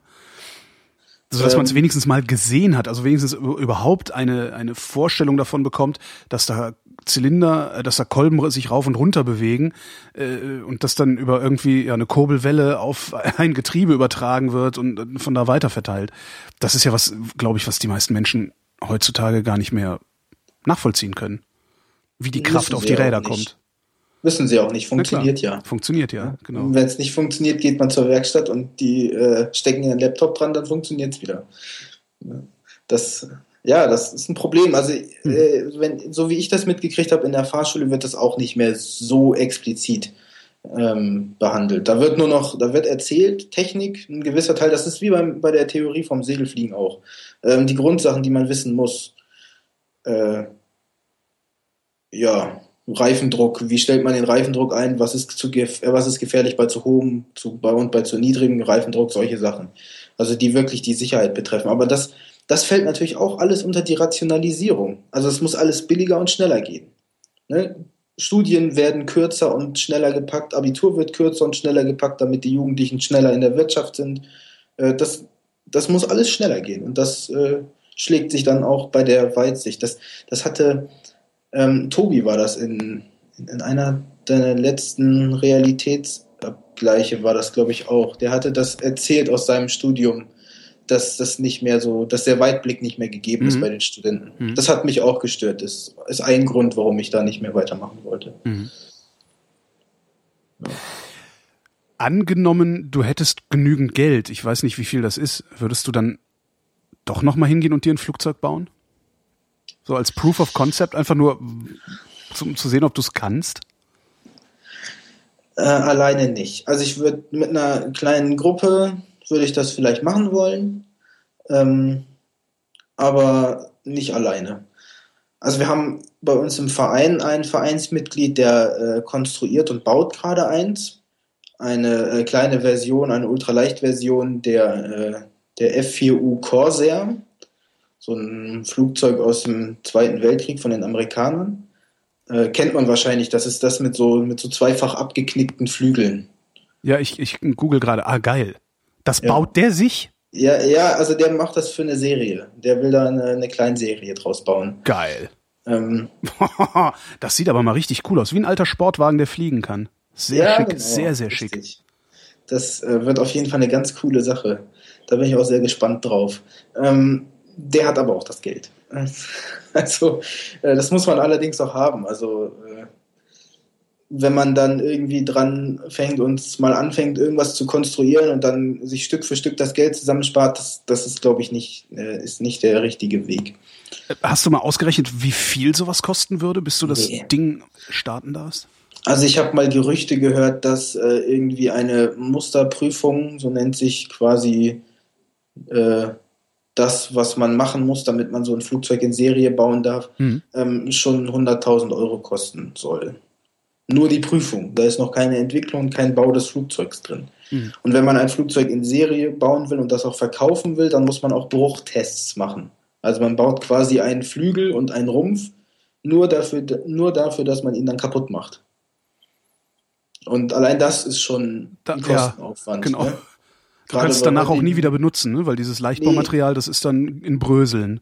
Richtig, also gerade bei so Sachen wie Kohlefaser, Glasfaser, die, wenn die brechen, dann gibt es gewisse Reparaturverfahren, aber großflächig, wenn man einen Flügel in einem Bruchtest zerstört hat, dann äh, delaminieren die meistens auf der gesamten Flügelseite Also komplett der ganze Flügel entlang und das ist nicht mehr zu reparieren dann. Aber ja, ist halt teuer, ne? Ich meine, gerade Kohlefaser, wenn man sich die Preise anguckt. Ich habe keine Ahnung, äh, was sowas kostet. Viel. Also äh, ich weiß es nicht genau. Ich kann jetzt auch nicht so direkt nachgucken, weil ich äh, die Befürchtung habe, dass jede Tastatur, äh, jede Tastendruck, den ich hier drücke, äh, lautes Klacken im Skype verursacht. Mhm. Ähm, aber es kostet einiges. Also ich zahle für einen Quadratmeter Glasfaser, zahle ich etwa das günstigste, was man überhaupt kaufen kann, 5, 6 Euro. Quadratmeter Kohlefaser fängt, glaube ich, bei äh, 20 Euro Minimum an. Mhm. Und ein Quadratmeter ist halt, ne, wenn man ein Flugzeug bauen will, die haben dann eine Flügelfläche von 10 Quadratmetern, so die in einem, also oft 10 Quadratmeter. Das ist dann also aber auch äh, nur eine Seite, das heißt, du hast pro Flügel 20, zwei Flügel 40. Äh, ja, nee, nee, das ist dann schon die gesamte Flügeloberseite. Also ja, ja, aber du hast ja auch noch eine Flügelunterseite. Oder meinst du, sind die 10 Quadratmeter die gesamte Flügeloberfläche? die gesamte Flügeloberfläche sind. Ah, okay. Also nur wenn du von oben drauf guckst, hast du eine Projektionsfläche. Ja. Die wird äh, berechnet, äh, die wird benutzt für den Auftrieb, um den zu berechnen. Und äh, diese Oberfläche, das sind 10 Quadratmeter. Die kommt auch dann noch in die Flächenbelastung rein, das ist alles nicht so wichtig. Ähm, und klar, dann hat man noch eine Flügelunterseite. Mhm. Ein Flügel besteht auch nicht nur aus einer Lage Kohlefaser, weil das wäre ziemlich labbelig. Äh, da ist ein bisschen mehr drin. Also ich kann nicht beziffern, wie viel, aber mit fünf Lagen pro Seite muss man sicherlich rechnen. Und dann kann man sich ausrechnen, was man allein schon für Flügel bezahlen muss. Und dann muss man noch einen Rumpf haben. Und einen Antrieb. Ja, der Klar, der kommt der halt zum Schluss, wenn du erstmal sieben Flugzeuge kaputt gemacht hast, die du erst bezahlt hast. Ne? Von daher müssen wir uns darum erstmal keine Sorgen machen. Ja, aber gibt's eigentlich, gibt's eigentlich du, äh, du sagst ja, du, du bist Segelflieger, gibt's da eigentlich sowas wie Elektroantriebe oder so? Ja, also äh, gerade im Segelflug wird da äh, mit verschiedensten Antrieben get äh, getestet. Ähm, mein Lieblingsantriebskonzept ist das äh, sogenannte FES-System, Front Engine Substiner. Ähm, das kommt aus dem Modellbau das sind Faltpropeller, die mit einem kleinen Elektromotor vorne in der Schnauze angetrieben werden und die sind normalerweise liegen die am Rumpf an. Mhm. Und wenn man dann Gashebel vorschiebt, dann klappen die sich aus und man hat dann Propeller. Ja, die haben den Vorteil, dass sie aerodynamisch quasi keinen Einfluss haben ähm, und keine großen äh, Klappsysteme mit einem Motor, der äh, aus dem Heck rauskommt mhm. oder äh, was man vielleicht schon mal gesehen hat, so ein Klapptriebwerk, das äh, dann steht hinten so ein Stängel dann, drauf, ne? Richtig, richtig. Und das muss halt irgendwo in den Rumpf. Das hat den Nachteil, du hast eine große Öffnung, also einen großen Festigkeitsverlust, den mhm. man dann ausgleichen muss mit einem Strukturrahmen da drum, wieder mehr Gewicht. Ähm, der Motor ist oftmals sehr schwer. Äh, man hat dann großen Luftwiderstand. Also die Gleitleistungen, die gehen da kaputt. Da sind schon ganz viele Flugzeuge abgestürzt. Mhm weil die äh, zugegeben mit Benzinmotoren, also die, äh, die sind dann in 500 Metern Höhe, wo man sich so langsam Gedanken machen muss, ob ich nicht mal irgendwo auf einem Feld landen will. Ähm, und denken, ach nee, ich packe jetzt meinen Motor aus, fahren den aus, dann geht schon mal die Gleitleistung in den Keller und man fällt fast nur noch. Mhm. Ähm, und dann haben die meisten Rückholtriebwerke werden mit Windmühleneffekt angetrieben. Die muss man dann also noch mit beschleunigter Fahrt und mit entsprechend beschleunigter Fahrt halt auch mit entsprechend äh, beschleunigtem Sinken äh, muss man die anwerfen. Ach so, weil die keinen Anlasser haben. Die brauchen. Ah, okay. Mhm. Also Turbotriebwerke haben im Normalfall keinen Anlasser. Also Turbo nennt, Turbo nennt man die, die äh, nicht genug Leistung haben, um zu starten mit dem Triebwerk oder wirklich Steigleistung rauszuholen. Das sind nur noch welche, die helfen, dir nach Hause zu kommen. Darum Rückholtriebwerk. Genau. Es gibt welche, die sind auch Ausklapptriebwerke. Das sind dann, äh, ich weiß nicht, da gibt es glaube ich gar keinen äh, einzelnen Namen für. Das sind dann Eigenstarter. Also die, die klappt man aus, macht an, die haben einen Elektrostarter und dann kann man damit starten. Ähm, aber die sind entsprechend teurer und schwerer. Hm. Man hat dann aber auch Startleistung und man hat auch einen entsprechenden, äh, also einen Anlasser, womit man die starten kann. Ähm, aber auch die gehen bei dem Ausfahren in den Keller, also die Gleitleistung. Mhm. Und äh, da sind dieser FES, ja? dieser elektrische FES, der, der ist auch kein, der, der lässt dich auch nicht starten oder kannst du mit dem starten und, und Höhe machen? Äh, doch, da gibt's die verschiedensten Systeme. Also äh, die Tschechen sind das, glaube ich, die bauen äh, das Flugzeug LAK 17, LAK-17. Da gibt's ein, eine Version mit FES-Triebwerk, das ist nicht, nee, die erste Version war nicht eigenstartfähig. Ähm, die haben dann einen kleinen Trick angewendet äh, und haben den mit einem Auto etwa 20 Meter hochgezogen, also ein Seil an das Flugzeug und ein Seil an das Auto und dann sind sie Mhm. losgefahren. Und sobald der in der Luft war, hat er ausgeklinkt und den Motor angemacht. Weil der nämlich nur das Problem hatte, dass der Propeller zu groß war. Der würde Bodenberührung bekommen, wenn man Ah, den Boden. ja. Aber ansonsten, also Elektromotoren, ich meine, die haben allgemein Leistung genug. So.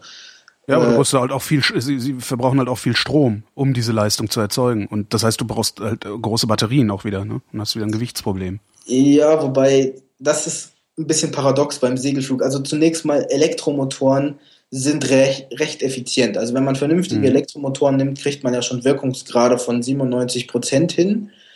Und zwar das tolle 97 Prozent dauerhaft. Das, was bei Autos oder beim Benzin angegeben wird, sind ja immer so 35 Prozent oder sowas. Die haben sie aber nur bei Idealdrehzahl. Mhm. Und in der Stadt fährt man quasi nie Idealdrehzahl und hat immer äh, Effizienzgrade, die gehen in den Keller. Also Ja. 15 Prozent ist man gut, wenn man die erreicht. Ne? Also von Benzin verbrät man ungefähr, äh, würde ich mal sagen, 80 Prozent in Abgase und Wärme. Äh, bei Elektromotoren sind es drei. Mhm. Das ist schon mal ein Unterschied. Ähm, Gewicht ist bei Segelfliegern auch so ein gewisses Thema.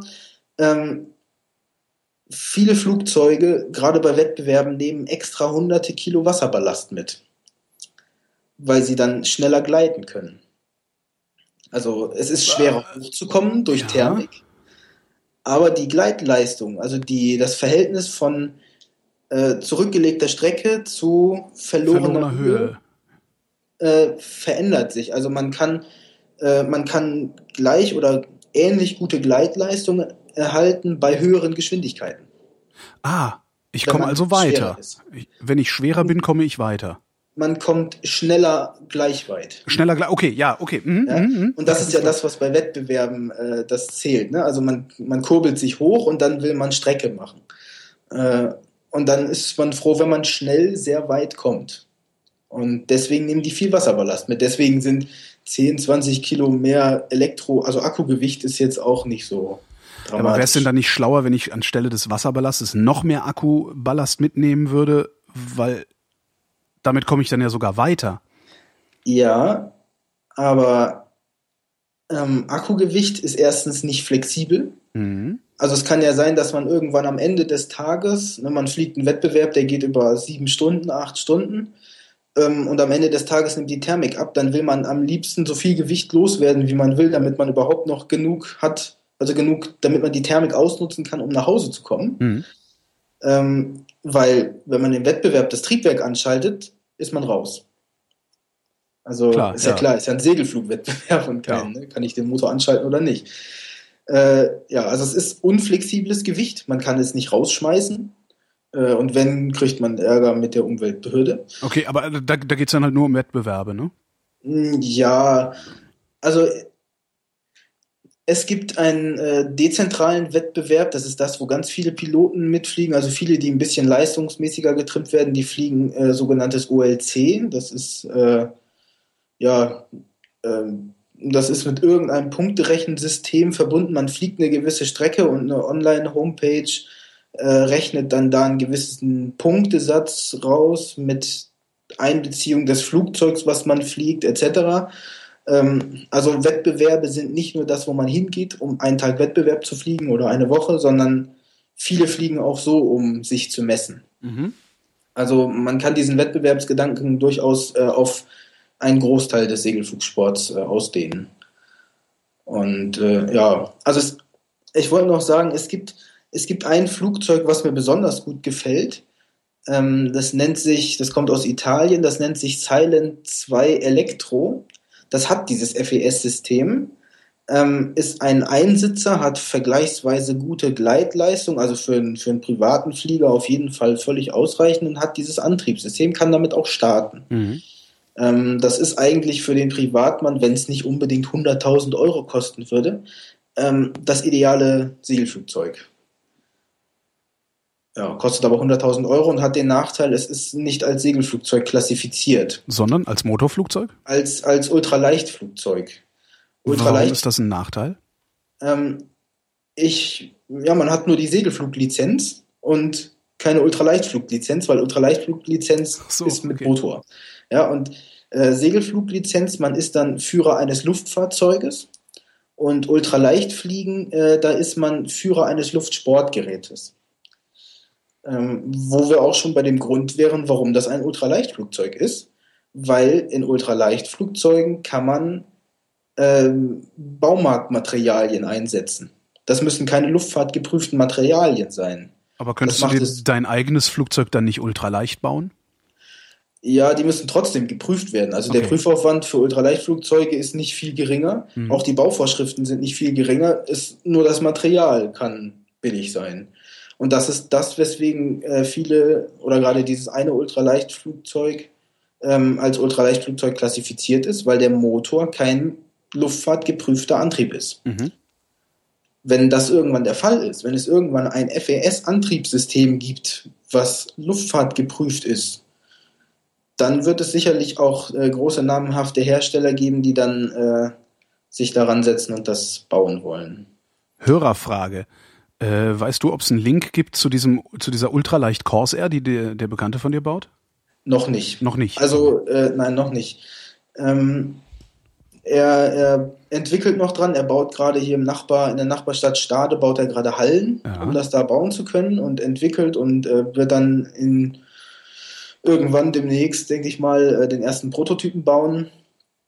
Äh, es gibt eine, es gibt die Homepage von seiner Firma, ähm, die kann ich dir gerne im Nachhinein zumailen. Dann kannst du die vielleicht irgendwie veröffentlichen ja, oder, so. Oder einfach in die Kommentare schmeißen oder so. Ja, ja oder sowas. Ähm, da wird er vielleicht auch irgendwann mal Bescheid sagen, dass er sowas hat, denke ich mal. Aber im Moment gibt es zudem, ich habe ihn auch schon gefragt, weil ich habe gesagt, ich möchte gerne mal sowas sehen. Ja. Aber er sagte, er veröffentlicht noch keine Bilder, solange es noch keinen fertig fliegenden Prototypen gibt. Hm. Ist vielleicht gar nicht schlecht, weil dann muss er sich auch nicht auslachen lassen, wenn es nie fliegt. Ja, das, das ist, ähm, ich gehe davon aus, dass es fliegen wird, aber das Auslachen findet schon vorher statt.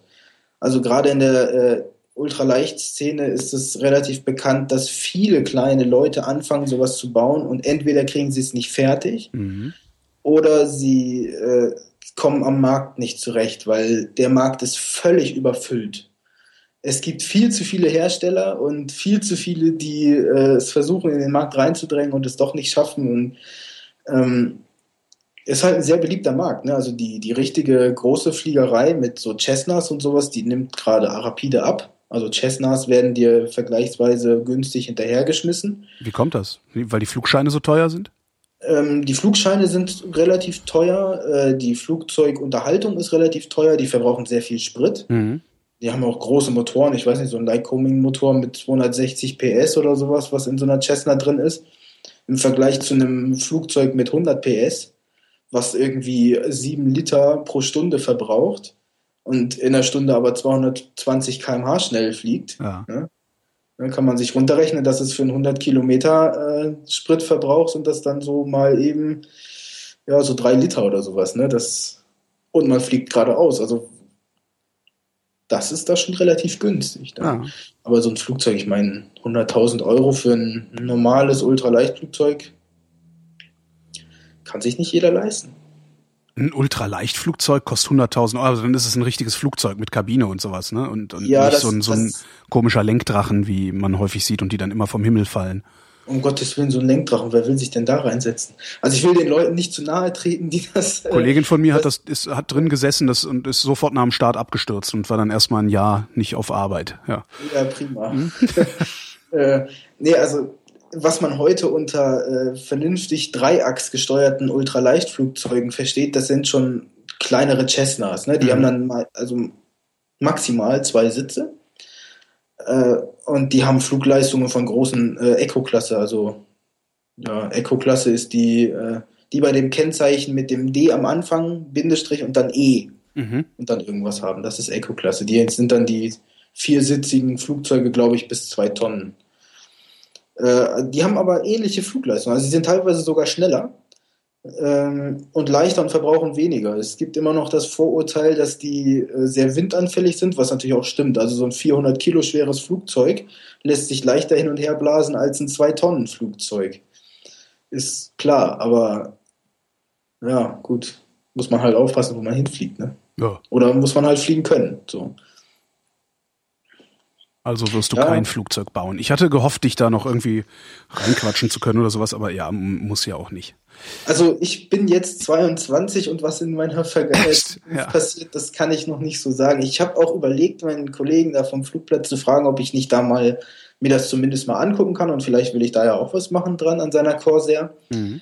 Aber äh, im Moment denke ich nicht daran, nein. Mein lieber Jan, ich danke für das Gespräch. Ja, ebenfalls, danke.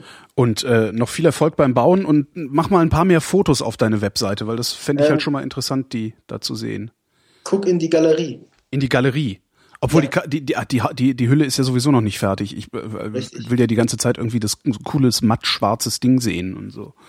Ja. Aber ja. Naja, ich, äh, ich, wir, wir gucken regelmäßig rein und irgendwann werden wir was sehen. Und wenn du es hast und damit rumfährst, wirst du eh Bescheid sagen, ähm, ja, damit man sich das mal angucken kann. Auf jeden Fall. Ich danke dir. Ja, ebenfalls. Einen Tschüss. schönen Abend noch. Jo, dir Tschüss. auch.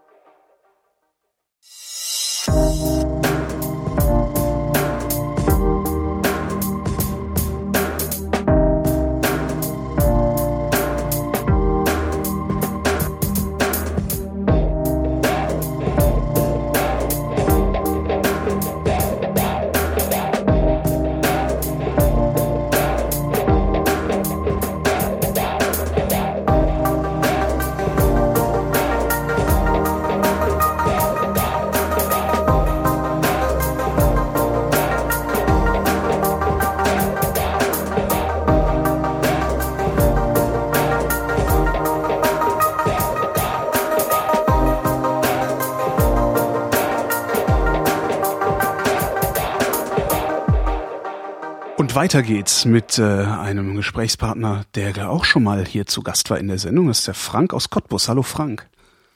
Hallo Holgi. Atomfrank. Bitte was? Klingt halbwegs gut. Äh, das werden wir dann merken. Ähm, du hast schon mal, du hast schon mal mit mir geredet. Ist, ich weiß gar nicht, gefühlt zwei Jahre her, ne? Anderthalb. Anderthalb und äh, hast über Atomkraftwerke referiert und dabei so viele Zahlen verwendet, dass jedem normalen Menschen das Gehirn weggeschmolzen ist und keiner mehr zugehört hat. Worum soll es heute gehen? Ähm, gerade nicht um Atomkraftwerke. Äh, damals ging es auch überhaupt nicht über, über Atomkraftwerke. Die hatte ich gerade rausgelassen. Es ging äh, irgendwie um Erneuerbare. Erneuerbare, äh, genau, Erneuerbare, äh, genau. Und wir sind gar nicht so weit gekommen, das dann im Vergleich zur Atomkraft irgendwie nochmal zu besprechen. Genau, ne? war, ja. ja. es war furchtbar, es stimmt. ähm, ja, ich habe mir gesagt, äh, wenn wir eines Tages mal über Atomkraftwerke reden wollen, dann äh, müssten wir erstmal über irgendwelche Grundlagen reden. Und ja, ich habe angefangen. Äh, ja, also äh, ich fange einfach mal irgendwo an. Fang einfach mal irgendwo an, über die Grundlagen zu reden, genau. Äh, also wir reden über Atomkraft. Äh, eigentlich eigentlich ging es erstmal um Kernkraft, um dieses ganze Thema, woher kommt eigentlich die Sache mit der Radioaktivität und so weiter. Mhm. Um, und äh, auf wen können wir das Ganze sozusagen schieben? Wer ist dran schuld? Und äh, Otto Hahn. Am Uran. ja, am, am, Uran ist schuld der Urknall äh, oder so. Ich sagte ähm, Otto Hahn. Also Otto. Ah, ich, ich habe gerade das Problem, äh, dass die Lautstärke etwas niedrig ist und äh, naja. Kannst du die erhöhen von ich, deiner Seite? Deine? Nee. Ja, nö, alles klar. Äh, ist das Problem, wenn man das Zeug noch nicht ausprobiert hat. Ja, also das Problem äh, fing ja eigentlich an mit den Griechen. Die haben ja damals angefangen zu überlegen, ähm, woher äh, wie ist eigentlich die Materie aufgebaut und haben dann angefangen, ja, die besteht irgendwie aus kleinen Stücken, die nicht mehr teilbar sind haben die dann Atome genannt. Also von daher können wir den Griechen irgendwie die Schuld geben. Äh, hilft natürlich nicht wirklich. Naja, die. Griechen sind schuld an der Namensgebung, aber nicht daran, dass wir damit genau. rumspielen. Ne? Jo. Ähm, und wenn man sich jetzt fragt, äh, was ist dann in der Geschichte noch alles so gekommen, dass es, dass man überhaupt erstmal an den Punkt kommt, dass man mit Sicherheit sagen kann, okay, es gibt sowas wie Atome und äh, wir können damit irgendwas anfangen, dann ist sozusagen der nächste Haltepunkt die Alchemisten. Mhm. Aber was ist äh. zwischenzeitlich passiert? Weil die Alchemisten, da sind wir jetzt schon irgendwo im wievielten Jahrhundert? 15., 16., 17.? Ja, so die Größenordnung, die Größenordnung stimmt schon. Äh, dazwischen ist im wesentlichen Mittelalter passiert. Und na gut, okay, Alchemie ist ein arabisches Wort, fängt mit Al an und dieses Al ist dasselbe Al wie in Al Jazeera oder auch Alkohol. Äh, heißt einfach nur die. Mhm. Also äh, das, also der, der unbestimmte Artikel dort, äh, also die Chemie, ne? Und die Alchemisten, ja, wie man sie halt kennt, entweder wollten sie gerade aus Blei Gold machen, wo ja eigentlich jeder weiß, dass das nur mit Quecksilber geht. Äh, aber äh, gut, andere haben versucht, irgendwelche Unsterblichkeitselixiere zu machen. Äh, war alles nicht so erfolgsversprechend, aber der Punkt ist halt, das sind so klassische Scharlatane gewesen. Und die mussten mindestens ähm, ein paar Kunststückchen bringen können. Irgendwas mussten sie hervorzeigen, damit die Leute davon überzeugt sind, hey, wir können was. Und dabei haben die halt angefangen, tatsächlich so die, die ersten kleinen chemischen Experimente äh, ja, rauszukriegen und äh, haben genaue Rezepte befolgen müssen, weil sie ja, weil die hatten halt das Problem. Erstens, sie wussten nicht wirklich, was sie da taten. Mhm. Und äh, mussten halt genaue Rezepte dann letzten Endes befolgen, um das Ganze wieder zu replizieren zu können, damit dieses Kunststück dann wieder gelingt. Außerdem, äh, wenn man möglichst kompliziertes Rezept irgendwo hat, äh, macht das natürlich auch Eindruck. Ja. Und ja, am Ende haben die es halt hingekriegt, äh, über diese ganzen komplizierten Dinge den ganzen Grundapparat zumindest schon mal herzustellen, ähm, mit dem man ja, äh, mit dem man dann halt später richtig die Chemie betrieben hat. Und da kam dann irgendwann äh, ein ja, mehr oder weniger Alchemist, der heutzutage dann auch schon als Chemiker bezeichnet wird, namens Robert Boyle da drauf, äh, das alles, was man halt so gemacht hat, äh, mal zu systematisieren. Und der hat dann ein äh, mehr oder weniger berühmtes Buch geschrieben, äh, Skeptical Chemist. Mhm. Äh, Wann war das? Das war 1661. Mhm. Und ich wollte keine Zahlen bringen. Ja, aber Jahreszahlen, nicht? Das ist Jahreszahlen ja. sind was anderes als 1.21 Gigawatt. Äh, ja. ja, aber äh, also ich kenne das. Äh, manche Historiker, die sind dann auch so, die bringen dann so viele Jahreszahlen, dass man da ganz genauso wenig ja, mehr durch. Darum sagt man Mitte des 17. Jahrhunderts. Genau, irgendwie so Mitte des 17. Hm. Jahrhunderts war sowieso eine geile Zeit, weil äh, die Leute nannten sich damals alle Philosophen. Mhm. Und die Leute, die man heutzutage so als Wissenschaftler bezeichnen würde, äh, nannten sich halt als halt einfach Naturphilosophen. Ja, also ja. Philosophen, die sich halt mit der Natur auseinandergesetzt haben. Und äh, ich finde es immer ziemlich traurig, dass wir dann jetzt so 20. bis 21. Jahrhundert, dass sich das komplett getrennt hat. Also ne, es, es gibt halt so diese, einmal die Philosophen in der einen Ecke, die mit den Naturwissenschaften überhaupt nichts mehr an Hut haben wollen, weil die sind irgendwie zu praktisch.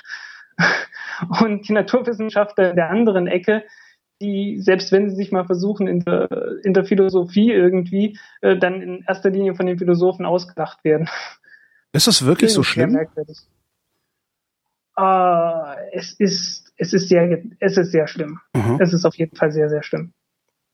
Uh, da gab's na, uh, 1958, irgendwann so Ende 50er Jahre, äh, gab es einen Kerl namens C.P. Snow äh, und der hat ein Buch geschrieben, The Two Cultures.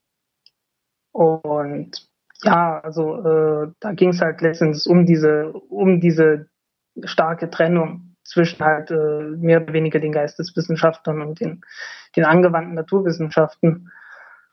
Äh, ja, eigentlich sehr, schwer, sehr schade, sehr schlecht und das wurde so im Laufe der Zeit immer schlimmer. Mhm. Okay, Moment, zurück. Wir waren bei der Chemie stehen geblieben und äh, was Robert Boyle eigentlich festgestellt hat, ist erstens, äh, die Stoffe bestehen entweder aus Mischung von Stoffen, also äh, sowas wie Milch, was halt Wasser mit ein paar Fetttropfen und Eiweiß und sowas drin ist, mhm. äh, und aus äh, ja, direkten, direkten Verbindungen, chemischen Verbindungen. Ja, also Kochsalz ist halt nicht einfach bloß einmal hier ist Natrium und da ist Salz, sondern äh, das ist halt alles, äh, hier ist Natrium und da ist Chlor, äh, sondern das ist halt eng miteinander verbunden und das kann man nicht einfach so, äh, ja, man kann das dann nicht so einfach trennen. Ne? Weißt du, wie der das rausgefunden hat? Also was der Aha-Effekt war? Das war das ein ganz dummes Beispiel. Äh, was hat der damals gemacht? Naja, der hat halt äh, verschiedene Experimente gemacht. ich glaube, eines der Experimente, das er gemacht hatte, war, dass er Zinnoberrot genommen hat. Das ist eigentlich Quecksilberoxid. Und äh, der hat es halt geschafft, aus jetzt nicht nur aus dem Zinnober äh, das Quecksilber rauszukriegen, sondern umgekehrt dann auch dieses Quecksilber wieder in dieses Zinnoberrot zurückzuverwandeln. Äh, und hat dann noch verschiedene andere Experimente gemacht und äh, irgendwann ist halt drauf gekommen, äh, Moment, offensichtlich muss das, müssen die Stoffe aus einem bestimmten Grundstoff bestehen mhm. und also aus verschiedenen Grundstoffen und die dann nur in unterschiedlichen äh, Zusammensetzungen dann unterschiedliche Charakteristiken haben. Ja, und also das hat natürlich eine ganze Zeit gedauert. Also bis dann äh, zum ersten Mal richtig große Tabellen mit verschiedenen, äh, äh, mit den verschiedenen Elementen, die dann auch noch halbwegs akkurat waren und man verschiedene Eigenschaften von den einzelnen Atomen, die da beteiligt waren, hatte. Das war dann hat es noch mal über 100 Jahre gedauert. Also so Anfang 19. Jahrhundert, so die ersten, die 1800er Jahre hat man sich dann langsam damit beschäftigt, dass man die einzelnen Atome klassifiziert hat, dass man geguckt hat, wie viel wiegen die eigentlich, äh, ja, hat denen angefangen Namen zu geben und äh, hat verschiedene Eigenschaften von denen festgestellt. Ja, bis man dann halt so, so Tabellen hatte. Dieses Periodensystem der Elemente, das stammt aus dieser Zeit. So alt ist das? Aber es hat wahrscheinlich kleiner angefangen, ne? Ja, ja, das, das, hat, ja. das hat klein angefangen. So 1800er Jahre, gegen Ende der 1800er Jahre war das schon sehr vollständig. Also die Edelgase waren alle noch nicht dabei. Äh, also ich sag mal so, die Hälfte der Elemente hatte man schon und man hat halt immer weiter nach neuen gesucht. Okay, äh, jetzt haben wir den Alchemisten erst einmal die Schuld gegeben, dass die den Chemikern die äh, ja das, das Werkzeug in die Hand gegeben haben. Äh, die nächsten Leute, denen wir die Schuld geben könnten, äh, sind, sind die Fotografen.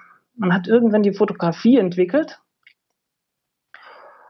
und äh, irgendwann haben auch Geologen angefangen zu fotografieren. Mhm. Und Geologen sind nicht immer übermäßig äh, ordentlich. Und da ist es halt so gekommen, dass die unbelichtete Fotoplatten äh, zusammen mit ihren Steinen aufbewahrt haben. Also ich, ich kann mir ehrlich gesagt keine Welt vorstellen, in der das nicht passiert wäre. Also wenn man einmal irgendwie Fotografie entwickelt hat und sie sich weit verbreitet hat, irgendwann wird jemand den falschen Stein auf eine unentwickelte Fotoplatte gelegt haben mhm. Und merken, hoppla, unter diesem Stein äh, wird meine Fotoplatte entwickelt. Plötzlich ist da ein schwarzer Fleck drauf, wo kein schwarzer Fleck sein dürfte. Ja. Und das ist halt, äh, ja, auf die Art und Weise wurde die Radioaktivität damals entdeckt. Man hatte halt äh, das war bestimmt Pechblende oder was in der Richtung, irgendein Uranerz gehabt und äh, ja, so ein Stein lag da halt drauf und äh, der hat dann halt äh, durch die Pappe durch äh, die Fotoplatte äh, belichtet. Ja. Und man wusste halt erstmal überhaupt nicht, äh, ja, was denn hier los, ne? Röntgenstrahlen hat man auch so, es war so, so ungefähr gerade diese Zeit, ne, wo man auch Röntgenstrahlen äh, entdeckt hatte. Da sind wir aber jetzt schon im man 20. Hatte, Jahrhundert, oder? Röntgen ist 20. oder das, 19. Das ist so Ende, Ende 19. Jahrhundert. Ah, ja. Also so, so 1890er Jahre, da, da ist unglaublich viel passiert. So 1880er, 1890er Jahre, wo man so die, wo man halt so, äh, ich sag mal, Verbrennungsmotoren entwickelt hat, äh, wo man angefangen hat, äh, ein vernünftiges Verfahren für Aluminiumherstellung zu finden und alles so eine Dinge. Ne? Also das, die ganze Elektronik ist damals entwickelt worden. Man hat die ersten, ja, die ganzen Röhren, die Elektronenröhren hat man damals entwickelt. Mhm. Alles so in, in kleinen, kleinen Stückzahlen, einzelne Dinge, alles sehr exotisches Zeugs, aber äh, ja, war halt neu und äh, war toll. Keiner wusste so richtig, was man damit machen kann, aber äh, man hat viel gefunden dann später. Wie lange hat das denn rumgelegen, bis man damit was anzufangen wusste? Äh, was meinst du jetzt? Na, dieses, also, die, also die, die Radioaktivität, wir waren ja gerade bei der Radioaktivität. Haben die okay. sofort eine Anwendung dafür gewusst oder haben die sich halt gewundert und gesagt, naja, da ist halt was drin. Erstmal haben die sich gewundert, äh, da wird eine Fotoplatte schwarz, ohne dass da Licht kommt, äh, ohne dass da eine Röntgenröhre in der Nähe gewesen wäre. Man hat sich einfach bloß gewundert, wo kommt das Zeug her. Dann hat man die Steine genommen und äh, hat die ganzen Instrumente aus der Chemie auf diese Steine losgelassen. Hat geguckt, okay, äh, wir, wir nehmen alles weg, was wir schon kennen und gucken, was übrig bleibt. Mhm. Das erste, was man gefunden hat, ist, aha, da ist ein Element namens Uran drin und hat festgestellt, aha, Uran ist radioaktiv. Das Dumme war, äh, dieses Uran war weniger radioaktiv als der ganze Stein.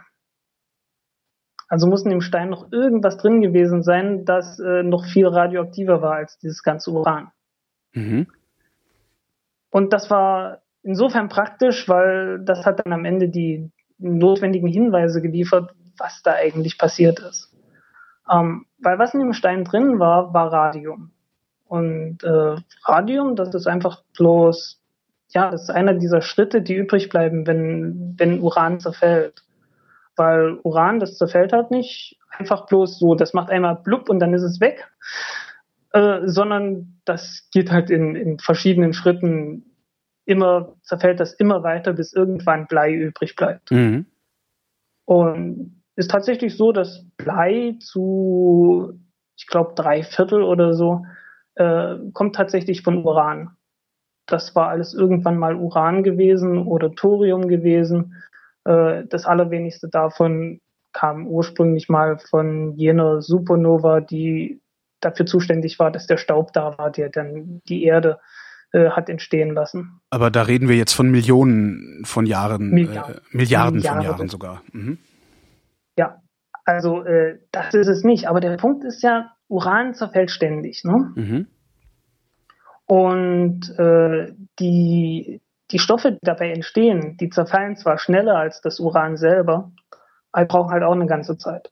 Und Radium, je nachdem welches Isotop du hast, äh, braucht halt seine 1600 Jahre Halbwertszeit, bis es zerfällt. Und das reichert sich dann so langsam aber sicher an, während, dieses, während das Uran zerfällt. Und äh, ja, man hat das halt, man hat halt diese Steine untersucht und hat dann irgendwann Stoffe gefunden, wie halt zum Beispiel dieses Radium, die auch radioaktiv sind. Und zwar sehr viel stärker radioaktiv als das Uran. Und dann hat man dieses, Rad, dieses Radium an sich gehabt. Ne? Dann hast du Radium in einem Reagenzglas drin. Mhm. Äh, das zerfällt. Und der Witz ist raus, kommt ein Gas. Und dieses Gas ist selber radioaktiv. Das kennen wir heute, das ist Radon. Mhm. Und äh, ja, so langsam aber sicher ist man drauf gekommen, Moment, äh, dieses Uran das zerfällt irgendwie, das, das verwandelt sich in einen anderen Stoff. Und der Stoff zerfällt, verwandelt sich dann wieder in einen eigenen Stoff und so weiter und so weiter. Das war so die, das war so der, der Punkt, als man festgestellt hat, äh, Moment, so dauerhaft sind die Atome, mit denen wir es hier in der Chemie überall zu tun haben, ja nun offensichtlich doch nicht. Äh, tatsächlich ist es einfach nur so, äh, die, die Atome, mit denen wir es hier zu tun haben, das sind einfach die, die übrig bleiben. Ne? Alles, was irgendwie instabil ist, das zerfällt irgendwann. Und äh, alles, was halt nicht zerfällt, alles, was dann halt instabil war, das, das, das zerfällt so lange, bis es irgendwann stabil ist. Und äh, ja, das ist das halt, mit dem wir es jetzt zu tun haben. Ne? Und Blei ist halt so ein typisches Ding, das dann halt übrig bleibt. Wenn du sagst, ein Mann hat das rausgefunden, wissen wir da immer, äh, wer das rausgefunden? Bitte? Pardon, ein Mann stimmt gar nicht. Es waren Pierre und vor allen Dingen Marie Curie. Nee, ich meine nicht ein Mann, sondern Mann im Sinne von, also M-A-N. Äh, ah. Die Frage wäre jetzt gewesen, wissen wir jeweils, wer da äh, diese Dinge alle rausgefunden hat oder ist das auch eher was, was die Scientific Community irgendwie so, äh, was so aus der äh, Scientific Community emergiert ist? Um, es ist eine Kombination aus beiden, wie es immer halt so ist. Ne? Mhm. Äh, man hat halt so diese Scientific Community, ne? Und die, die, die gibt einem halt so ein, ein gewisses Hintergrundrauschen. Und irgendwann kommt dann halt plötzlich jemand drauf, ach, ich kapier's und setzt das dann halt zusammen. Und ja, äh, man kann das eine nicht ohne das andere. äh, es ist natürlich so, klar, äh, wenn man so dieses Hintergrundrauschen hat und dieses Hintergrundrauschen nur laut genug ist, dann hat man früher oder später irgendjemanden, der drauf kommt. Also äh, Albert Einstein hat ja 1905 irgendwie fünf oder sechs äh, Paper geschrieben, die praktisch in jedes einzelne davon hätte einen Nobelpreis verdient gehabt. Ne? Mhm. Was Und, hat denn der da reingeschrieben? Äh, ja, der hat halt, ich weiß nicht mehr, ob es ich glaube, ich kriege nicht mehr alle fünf zusammen. Okay. Aber äh, naja, das, das eine war halt die Elektrodynamik bewegter Körper. Sagt dir überhaupt nichts, aber das ist genau das Ding mit der Relativitätstheorie. Ach. Äh, ja. Mhm. Nee, sagt mir tatsächlich ja. nichts. Ja, ja äh, ist halt ein komisches Ding. Ne? Der hat halt wirklich einfach bloß geguckt, was passiert eigentlich, wenn ein geladener Körper sich bewegt und äh, ist dann halt, äh, hat das Ganze sehr konsequent gemacht und irgendwann ist er halt drauf gekommen, aha, es gibt hier irgendwie sowas wie eine, wie eine Relativitätstheorie. Äh, da müsste man jetzt unglaublich viel reden über, über halt, äh, ja, äh, elektromagnetische Felder und den ganzen mhm. Kram, äh, bringt sich nicht. Ähm, okay, äh, Moment. Wo waren wir? Habe ich mich auch gerade gefragt. Wo waren ja. wir? Genau, ja. Äh, ich weiß nicht mehr, wo wir waren, aber um, ich weiß, wo ich hin wollte. Ja, das ist doch auch gut. Hin, ja, ne? Äh, hin wollte ich zu Rutherford. Äh, ne? Man hatte jetzt, man hat jetzt also Radioaktivität gehabt.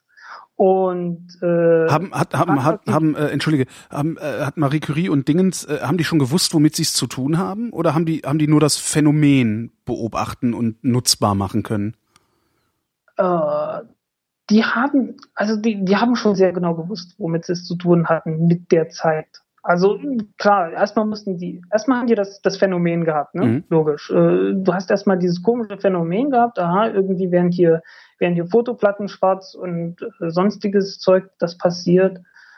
Äh, aber so mit der Zeit haben die natürlich verstanden, okay, äh, irgendwie verwandeln sich hier Atome von einem, von einem Element in ein anderes Element äh, mit jeweils verschiedenen chemischen Eigenschaften. Ne? Also, äh, also was, was Uran macht, ist natürlich im Prinzip verrückt. Also äh, wenn, wenn jetzt der normale Atommüll sich so verhalten würde, dann, dann würden die Leuten echt zu Recht die Haare zu Berge stehen, weil äh, du hast Uran, ne? das, das ist so ein, so ein Gestein, in Gestein drin und plötzlich wird da draußen Gas und dieses Gas, das steigt an allen Ecken und Enden auf mhm.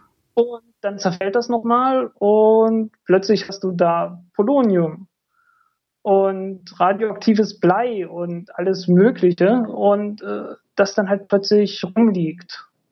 Ganz woanders rumliegt, vor allen Dingen und vor allen Dingen auch äh, halt in deiner Wohnung, wenn es einmal rumliegt, das in der Luft rumfliegt, dass du einatmen kannst, insbesondere wenn Staub in der Luft ist. Äh, was das Problem halt ist, äh, sowohl im Uranbergbau als auch äh, ja bei Rauchern. Ne?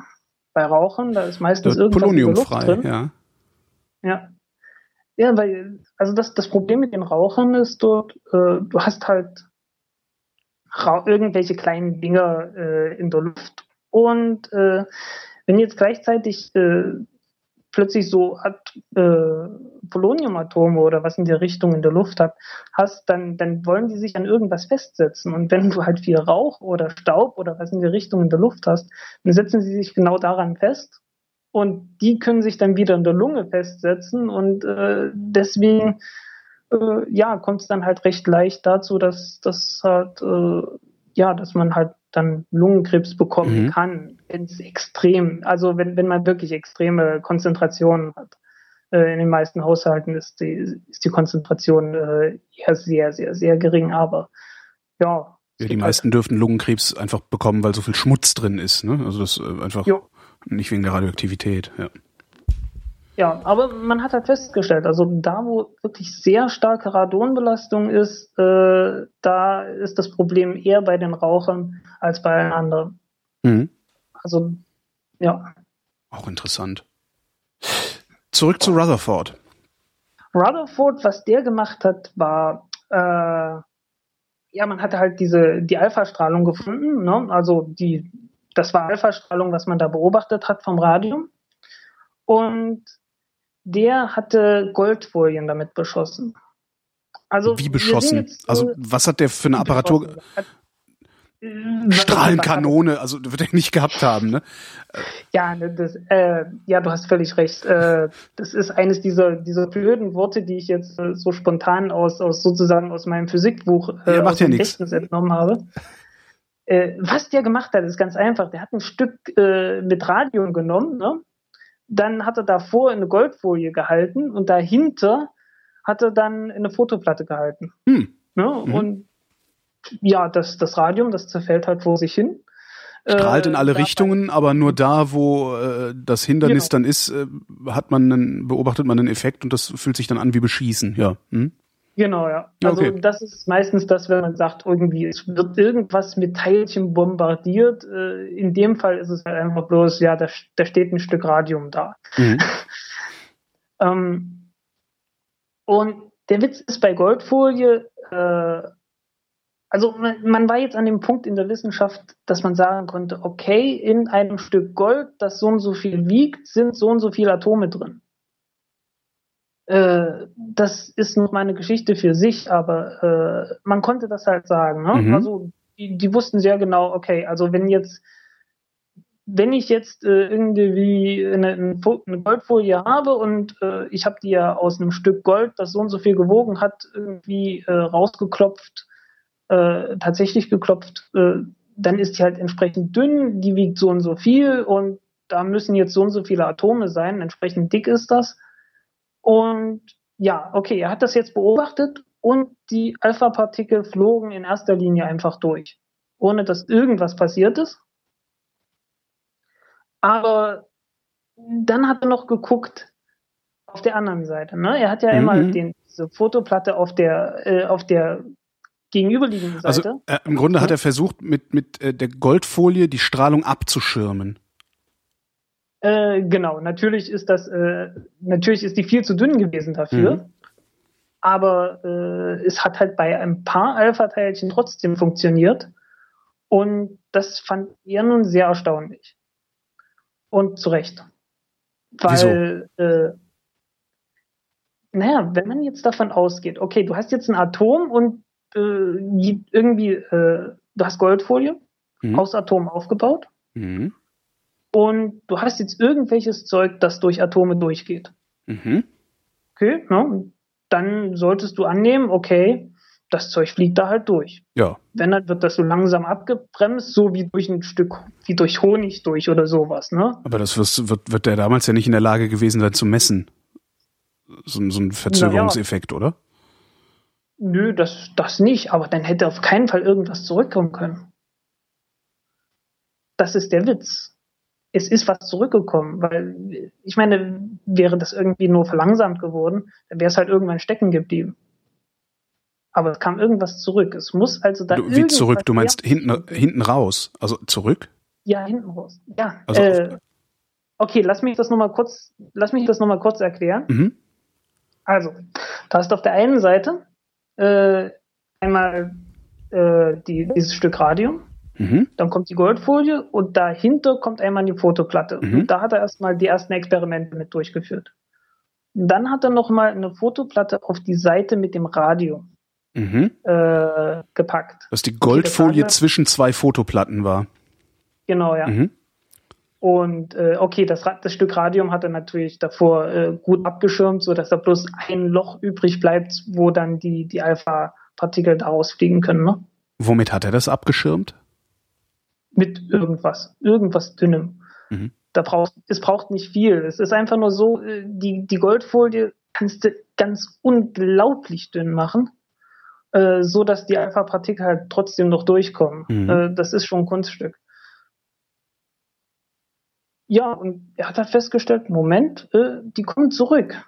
Und die anderen, die gehen einfach so durch. Und er ist halt, er hat daraus geschlossen, okay, Atome müssen aus einem unglaublich kleinen, festen Kern bestehen und ansonsten im Wesentlichen aus nichts.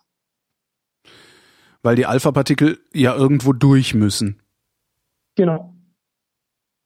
Und äh, hm. ansonsten. Ich überlege gerade, wie man auf so einen Schluss kommen könnte. Hm. Naja, ich habe es versucht darzustellen. Also du schießt halt dieses Alpha-Partikel da durch und wenn es einfach nur langsamer werden würde, dann, dann würde es halt irgendwann stecken bleiben. Ja. Aber das ist halt nicht passiert. Es sind halt einfach, die Dinger sind halt einfach zurückge zurückgeschlagen und teilweise wurden sie auch zur Seite abgelenkt. Und, das heißt, es äh, muss, ah, jetzt komme ich langsam, jetzt kriege ich es langsam auch ja. in den Kopf. Das heißt, es muss irgendetwas darin geben, das so hart ist, dass die Alpha-Partikel davon abprallen. Genau. Abprallen oder aber halt dran vorbeifliegen, weil es auch noch sehr, sehr genau. klein ist. Genau. Ah, okay. Ja. Und das Ding ist richtig klein.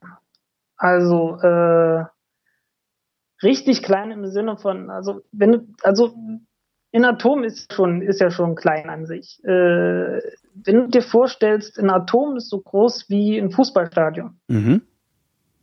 Und du steckst in den Mittelpunkt, wo man normalerweise mit dem Ball anstößt, äh, ein, eine Stecknadel rein. Mhm. Dann ist der Kern so groß wie dieser Stecknadelkopf. Das ist klein. Wie groß das sind die Alpha-Partikel? Äh, die sind äh, ungefähr in der gleichen Größe okay. wie, so eine, wie so ein Atomkern. Mhm. Also auch so. Also richtig, richtig kleines Ding. Äh, okay, das warum sind die Alpha-Partikel so klein? Naja, die Alpha-Partikel sind Atomkerne. Äh, das ist Helium in dem Fall. Ach so. Ja. Aber ah, das hat er nicht geahnt, ne? Das hat er überhaupt nicht geahnt. Nee, okay. äh, aber das, das kam dann später. Irgendwer hat das dann untersucht. Ich weiß gar nicht mehr. Ich weiß nicht, wie das hinkam. Äh, der Punkt ist einfach, äh, für die Geschichte mit den Atomkraftwerken äh, und Atombomben und so weiter spielt das keine Rolle. Wofür denn dann? Äh, es ging erstmal darum, wie groß sind diese Atomkerne? Mhm. Weil das wird etwas später noch wichtig. Ich muss hier mal ein bisschen mich an der Zeit orientieren. Oh, nö, mach ruhig.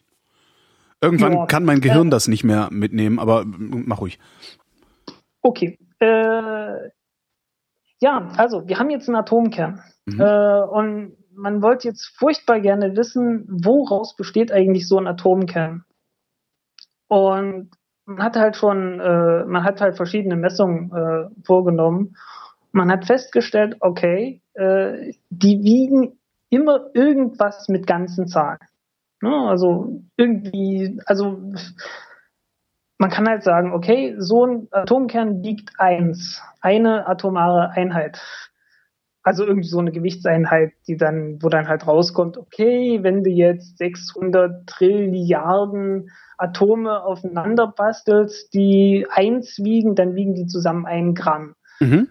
Okay, also äh, richtig große Zahlen wieder mal. Also die Dinger sind schon sehr leicht. Ähm, aber man konnte das halt feststellen. Ne? Und jetzt kannst du gucken, in, hier im Periodensystem der Elemente kannst du dann gucken, aha, Wasserstoff hat relatives Gewicht 1, Helium 4, Lithium 6 und so weiter und so fort. Äh, Lithium eher 7, aber egal. Mhm. Ähm, und äh, ja, woher kommt dieses komische Gewicht? Weil gleichzeitig konnte man feststellen, okay, die Ladung der, äh, von so einem Atomkern ist eine andere. Äh, die Ladung ist das, was alles mit Chemie bestimmt.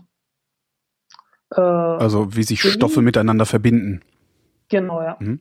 Weil äh, die Frage, wie sich Stoffe miteinander verbinden, das hängt alles nur mit den Elektronen, die um diesen Kern ringsrum sind. Äh, äh, ja, hat nur was damit zu tun. Sind wir immer noch bei Rutherford? Wir sind mehr oder weniger noch bei Rutherford. Mhm. Äh, ja, das ist halt diese, diese Atomhülle. Ne? Du hast halt erstmal diesen Kern innen drin und dann hast du die, die Hülle drumherum. Und die Hülle ist halt für die Chemie zuständig und der Kern ist äh, eigentlich nur dafür da, dass er die, die Elektronen äh, in dem Atom mitbehält. Ne? Weil der, der Kern ist positiv geladen und die, die Hülle, die ist negativ geladen. Mhm. Die ziehen sich mit gegenseitig an und der Kern hält sozusagen die Elektronen in der Hülle drin. Mhm. So, äh, und ist deswegen direkt davon ab, dafür zuständig, dass die Chemie funktioniert. Okay. Äh, dann hat man festgestellt, irgendwie muss der Kern aus zwei unterschiedlichen Dingen bestehen. Einmal muss der aus was bestehen, das die Ladung liefert, und einmal muss der aus was bestehen, das sozusagen äh, die Masse liefert. Mhm. Das mussten zwei unterschiedliche Dinge äh, sein, weil äh, man hat dann auch festgestellt, okay, es gibt jetzt hier sowas wie zum Beispiel äh, Kohlenstoff 12 und Kohlenstoff 13. Zwei Kohlenstoffatome, die unterschiedlich schwer sind. Es muss also irgendwie ein Teilchen in diesem, äh, in diesem Kern drin geben, das zwar eine Masse hat, aber überhaupt nicht zu der Ladung beiträgt. Ne? Und dieses Teilchen, das hat man dann, äh, hat man dann halt gemutmaßt und hat gesagt, na, das muss irgendwie neutral sein. Wir nennen das mal Neutron. Mhm. Und das andere Ding, das die positive Ladung hat, das nennen wir jetzt mal Proton. Mhm. Und das hat jetzt eine ganze Zeit gedauert, bis man äh, das tatsächlich nachweisen konnte. Das heißt, ach so, ah, okay, das war also auch nur ein, äh, äh, wie nennt man das denn, ein Modell. Also Sie haben sich überlegt, wie könnte es denn aussehen? Äh, Okay. Ja. Ich dachte, sie hätten, ja, sie, sie hätten sich das schon angeguckt und hätten das irgendwie gesehen oder, oder tatsächlich auch messen oder berechnen können. Mhm. Das also, kommt gleich. Das kommt also gleich. Ist, im Grunde ist das gerade jetzt sowas wie, wie äh, unsere dunkle Materie, von der wir auch sagen, das muss irgendwie da ja, genau. Sein. Wir können es aber nicht messen, aber wir sehen einen genau. Effekt, genau. den es hat. Okay. Ja, irgendwie muss da was sein. Mhm. Und äh, man hat es halt erst einmal Neutronen genannt, weil ja, ne, das war so halt die, die Hypothese, die Neutronenhypothese. Äh, und dann kam irgendwann ein Kerl namens Bote, äh, der hatte ein Experiment durchgeführt, das hatte ich mir jetzt nochmal durchgelesen. Was der gemacht hat, der hat auch wieder Alpha-Teilchen genommen und der hat äh, leichte Atome damit äh, beschossen, in dem Fall Beryllium. Und was dabei passiert ist, ist, dass das Beryllium kaputt geht. Mhm. Und tatsächlich, äh, das wissen wir heute, äh, kommt da ein Neutron raus. Warum Dieses hat er, Neutron, Entschuldige, huh? wissen wir, warum er Beryllium genommen hat oder hat er einfach alles Mögliche genommen und Beryllium halt, äh, weil es da funktioniert hat, ist dokumentiert geblieben? Ich schätze mal, der hat alles Mögliche okay. probiert. Äh, ich meine, die haben, ja, ich meine, was, was wollten die machen? Die können erst, erst einmal äh, beschießt du alle alle möglichen Stoffe alleine schon äh, deswegen mit Alpha-Teilchen, um zu gucken, wie groß sind die jetzt eigentlich, ne? Mhm. Ist halt eine, eine Möglichkeit festzustellen, wie groß ist denn so ein Atomkern. Und ich schätze, die werden dann eine ganze Menge Experimente äh, gehabt haben, um, um sowas rauszufinden. Mhm. Und ja, es ist halt, das Ganze hätte auch mit Lithium funktioniert zum Beispiel. Also so im, Nachhinein kann man das ja dann immer ja. Äh, recht leicht sagen. Ne? Äh, Im Nachhinein Aber, kann man das wahrscheinlich sogar leicht ausrechnen für jedes beliebige, äh, für jeden beliebigen Stoff, oder? Ja, mehr oder weniger. Äh, aber das funktioniert halt nur mit sehr, sehr leichten Dingern. Da kann es dann klappen, dass man äh, mit Alpha-Teilchen Neutronen raussteckt und äh, die hatte dann etwas umständlich nachgewiesen. Äh, warte mal, ich muss hier mal kurz was trinken. Ähm, ja, wo waren wir stehen geblieben? Wir hatten. Die hat er umständlich Leute, nachgewiesen. Äh, wie umständlich? Genau, ja. Hatte etwas umständlich nachgewiesen und äh, man hatte dann das Neutron. Äh, Entschuldige, wie, wie umständlich? Oder ist, ist diese, diese äh, äh, Goldfolien-Alpha-Strahler-Sache, äh, ist das schon die, äh, der Umstand? Nein, also, äh, wie, wie umständlich er das nachgewiesen hat, er hat, äh, also äh, er hat wohl diese, diese Neutronen oder was auch immer da übrig blieb, er wusste es ja nicht unbedingt, äh, hat er halt in Paraffinblock reingeschossen. Mhm. Und hat festgestellt, aus diesem Paraffin, das besteht aus Kohlenstoff und Wasserstoff, flogen halt irgendwelche Wasserstoffatome raus. Ne, die wurden ionisiert und äh, flogen da halt raus. Und der hat dann halt gemessen, okay, wie viele sind das? Äh, was, für eine, was für eine Art von Strahlung kommt hier jetzt eigentlich in Frage? Mhm. Erstmal hat man gedacht, okay, äh, wenn da irgendwie was rausfliegt, das ionisiert wurde, äh, dann muss es wohl Gammastrahlung gewesen sein, was nochmal was ganz anderes ist. Und hat festgestellt, okay, wenn es Gammastrahlung gewesen wäre, dann hätte das viel mehr Energie haben müssen. Es muss irgendwas sein, das massiv ist. Es muss irgendwas sein, das, das irgendwie richtig viel Masse hat und äh, gegen diese Wasserstoffatome geknallt sein muss, um die da rauszuschlagen. Mhm. Und Gammastrahlung ist das halt nicht. Gammastrahlung, das ist Licht. Ne? Ah. Das ist, also, was heißt Licht? Also, ne, Röntgenstrahlen, was in der Richtung. Gammastrahlen ist praktisch exakt das gleiche wie Röntgenstrahlung. Äh, der Unterschied ist nur, Röntgenstrahlung kommt aus der Röntgenröhre, Gammastrahlung kommt vom Atomkern. Aber ja, das ist halt so eine Begriffsverwirrung, die da äh, leider herrscht. Mhm. Also hat man festgestellt, okay, das kann es nicht sein. Äh, es muss irgendein Teilchen sein. Dieses Teilchen konnte auch keine Ladung haben. Das hat man ausprobiert, mit, indem man es halt versucht hat, mit elektrischen Feldern abzuschirmen und mhm. alles sowas. Ne?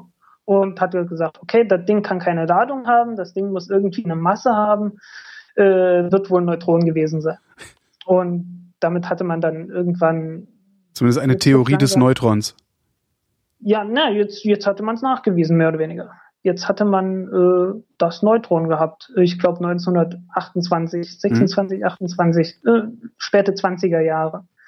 Äh, wir erinnern uns kurz dran, äh, Atombombe, das war 1945. Äh, es ging dann ziemlich schnell mhm. mit allem weiteren. Ähm, ja, es ging ziemlich schnell. Ähm, das, der nächste Punkt war, ja, man hat versucht, äh, dieses Neutron jetzt nicht nur einfach gegen irgendwas dagegen zu hauen, sondern hat, hat sich gedacht, naja, äh, so ein Neutron, das muss eigentlich auch mit Atomkernen reagieren können. Weil in Atomkernen sind äh, Neutronen drin mhm. und so ein Neutron hat keine, keine Ladung. Aber wie soll es dann mit dem reagieren? Also, äh, das ist der Punkt. Weil das keine Ladung hat, kriegst du es unheimlich leicht da rein.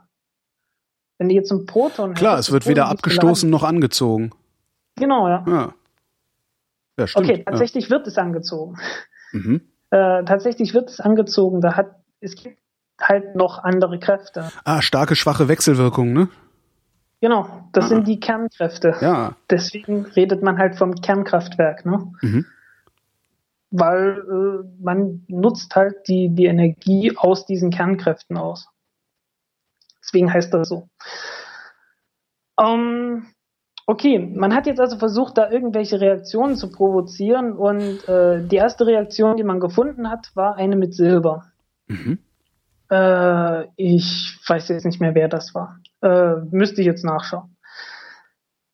Okay. Man hat Silber hingehalten, da wo Neutronen ankamen und hat festgestellt, aha, dieses Silber wird radioaktiv. In dem äh, Moment, wo die äh, Neutronen zusätzlich da reinkommen. Richtig. Weil äh, ne, in, in, so einem Atomkern, das weiß man dann heutzutage, mhm. äh, herrscht immer so ein Gleichgewicht. Weil auf der einen Seite hast du halt diese ganzen positiv geladenen Protonen drin mhm. und die würden nicht alleine zusammenhalten. Weil sind alle positiv geladen. Die stoßen, die stoßen sich, sich gegenseitig ab. Mhm. Genau. Gleichzeitig, äh, ich meine, die haben zwar, die haben noch eine zweite Kraft. Äh, diese ganzen Kernteilchen ziehen sich auch gleichzeitig auf sehr kurze Entfernung sehr, sehr stark an. Äh, aber die Kraft reicht halt nicht, um, um diese, äh, um das, äh, ja, um die trotzdem noch zusammenzuhalten, obwohl sie beide positiv geladen sind. Reicht nicht ganz. Du meinst, um sie, um sie zusammen, du meinst, um sie wirklich zusammenzuführen. Das heißt, die, die, die befinden sich in so einem Gleichgewicht. Von ja, um, um sie wirklich, um sie wirklich zusammenzuhalten dann noch. Das ist das Problem. Ich meine, du, es reicht ja nicht aus, dass irgendwie zwei Protonen gerade zusammen sind. Äh, die müssen ja auch noch zusammen bleiben, damit wir das Ding als Atom irgendwie erkennen können. Mhm wäre praktisch, ne? Ja. Äh, und also du brauchst noch irgendwie ein anderes Teilchen, das nicht dazu führt, dass die auseinanderfliegen ja. und trotzdem dafür sorgt, dass die zusammenbleiben. Und dieses Teilchen ist das Neutron. Und wie macht das das? Wie macht das das? Das macht das, indem es halt einfach äh, genauso ein Kernteilchen ist wie ein Proton mit leichten Unterschieden. Äh, das kann dir jemand erklären, der ein Quantenchromodynamiker ist? Mhm. Ich bin das nicht. Ich, äh, was, wie war das Wort? Quanten? Quantenchromodynamik. Quantenchromodynamik. Muss ich mal Robert, Robert Helling fragen, vielleicht kann der das. Ja, ja also äh, es geht hier, es geht hier um äh, ja, letztendlich Kernphysik, ne? Also hm. die, die eigentliche richtig harte Kernphysik. Äh, was man damals gemacht hat, ist ja nicht äh, man, war ja noch nicht so weit. Man wusste ja noch gar nicht richtig, was passiert jetzt alles in dem Kern. Man hat erstmal bloß geguckt, äh, was passiert, wenn ich äh, diesen Kern mit irgendwas beschieße. Reicht ja erstmal, ne? Wenn man, wenn man erstmal so ein, so ein ganz pragmatisches Modell hat, okay, ich hau da drauf, was passiert? Ist ja erstmal ein Anfang. Mhm. Stimmt, mal kaputt machen, ja. Ja, mal kaputt machen, ne? Physik für Dreijährige. Ja, Reverse drauf, Engineering, genau. Guck, was passiert. Ne? Uh, und äh, der Witz ist, mit, mit dieser Form der Physik hat man, äh, wenn man es jetzt ganz böse ausdrückt, äh, halt wirklich dann die ersten Kernreaktoren und Atombomben gebaut. Äh, weil im Prinzip, es reicht ja erstmal, es reicht ja erstmal zu sagen, okay, das hält zusammen und ich brauche erstmal noch nicht fragen, äh, wieso. Mhm. Ne? Äh, Isaac Newton hat es nicht wirklich interessiert, warum äh, ein Planet äh, irgendwie Masse anzieht. Es hat erstmal gereicht zu sagen, okay, er tut es. Und dabei folgt er den folgenden Gesetzen. Und das hat man da halt getan. Ne? Mhm. Gut. Wussten die zu dem zu dem Zeitpunkt, als sie als sie dann äh, gesagt haben, okay, da muss irgendwas hält die zusammen und äh, Neutronen und so, ähm, wussten die zu dem Zeitpunkt schon, wo sie hinwollen? Energiegewinnung, Waffen, äh, Waffenbau? Äh, nö, noch nicht. Noch nicht. Noch nicht wirklich. Also man man hatte so ein, also man, man, man wollte nicht wirklich irgendwo hin. Man, man hatte erst einmal äh, gesagt, okay, wir, wir untersuchen das Zeug. Mhm. Da ist offensichtlich eine Menge Energie drin. Äh, vielleicht kann man daraus irgendwas machen.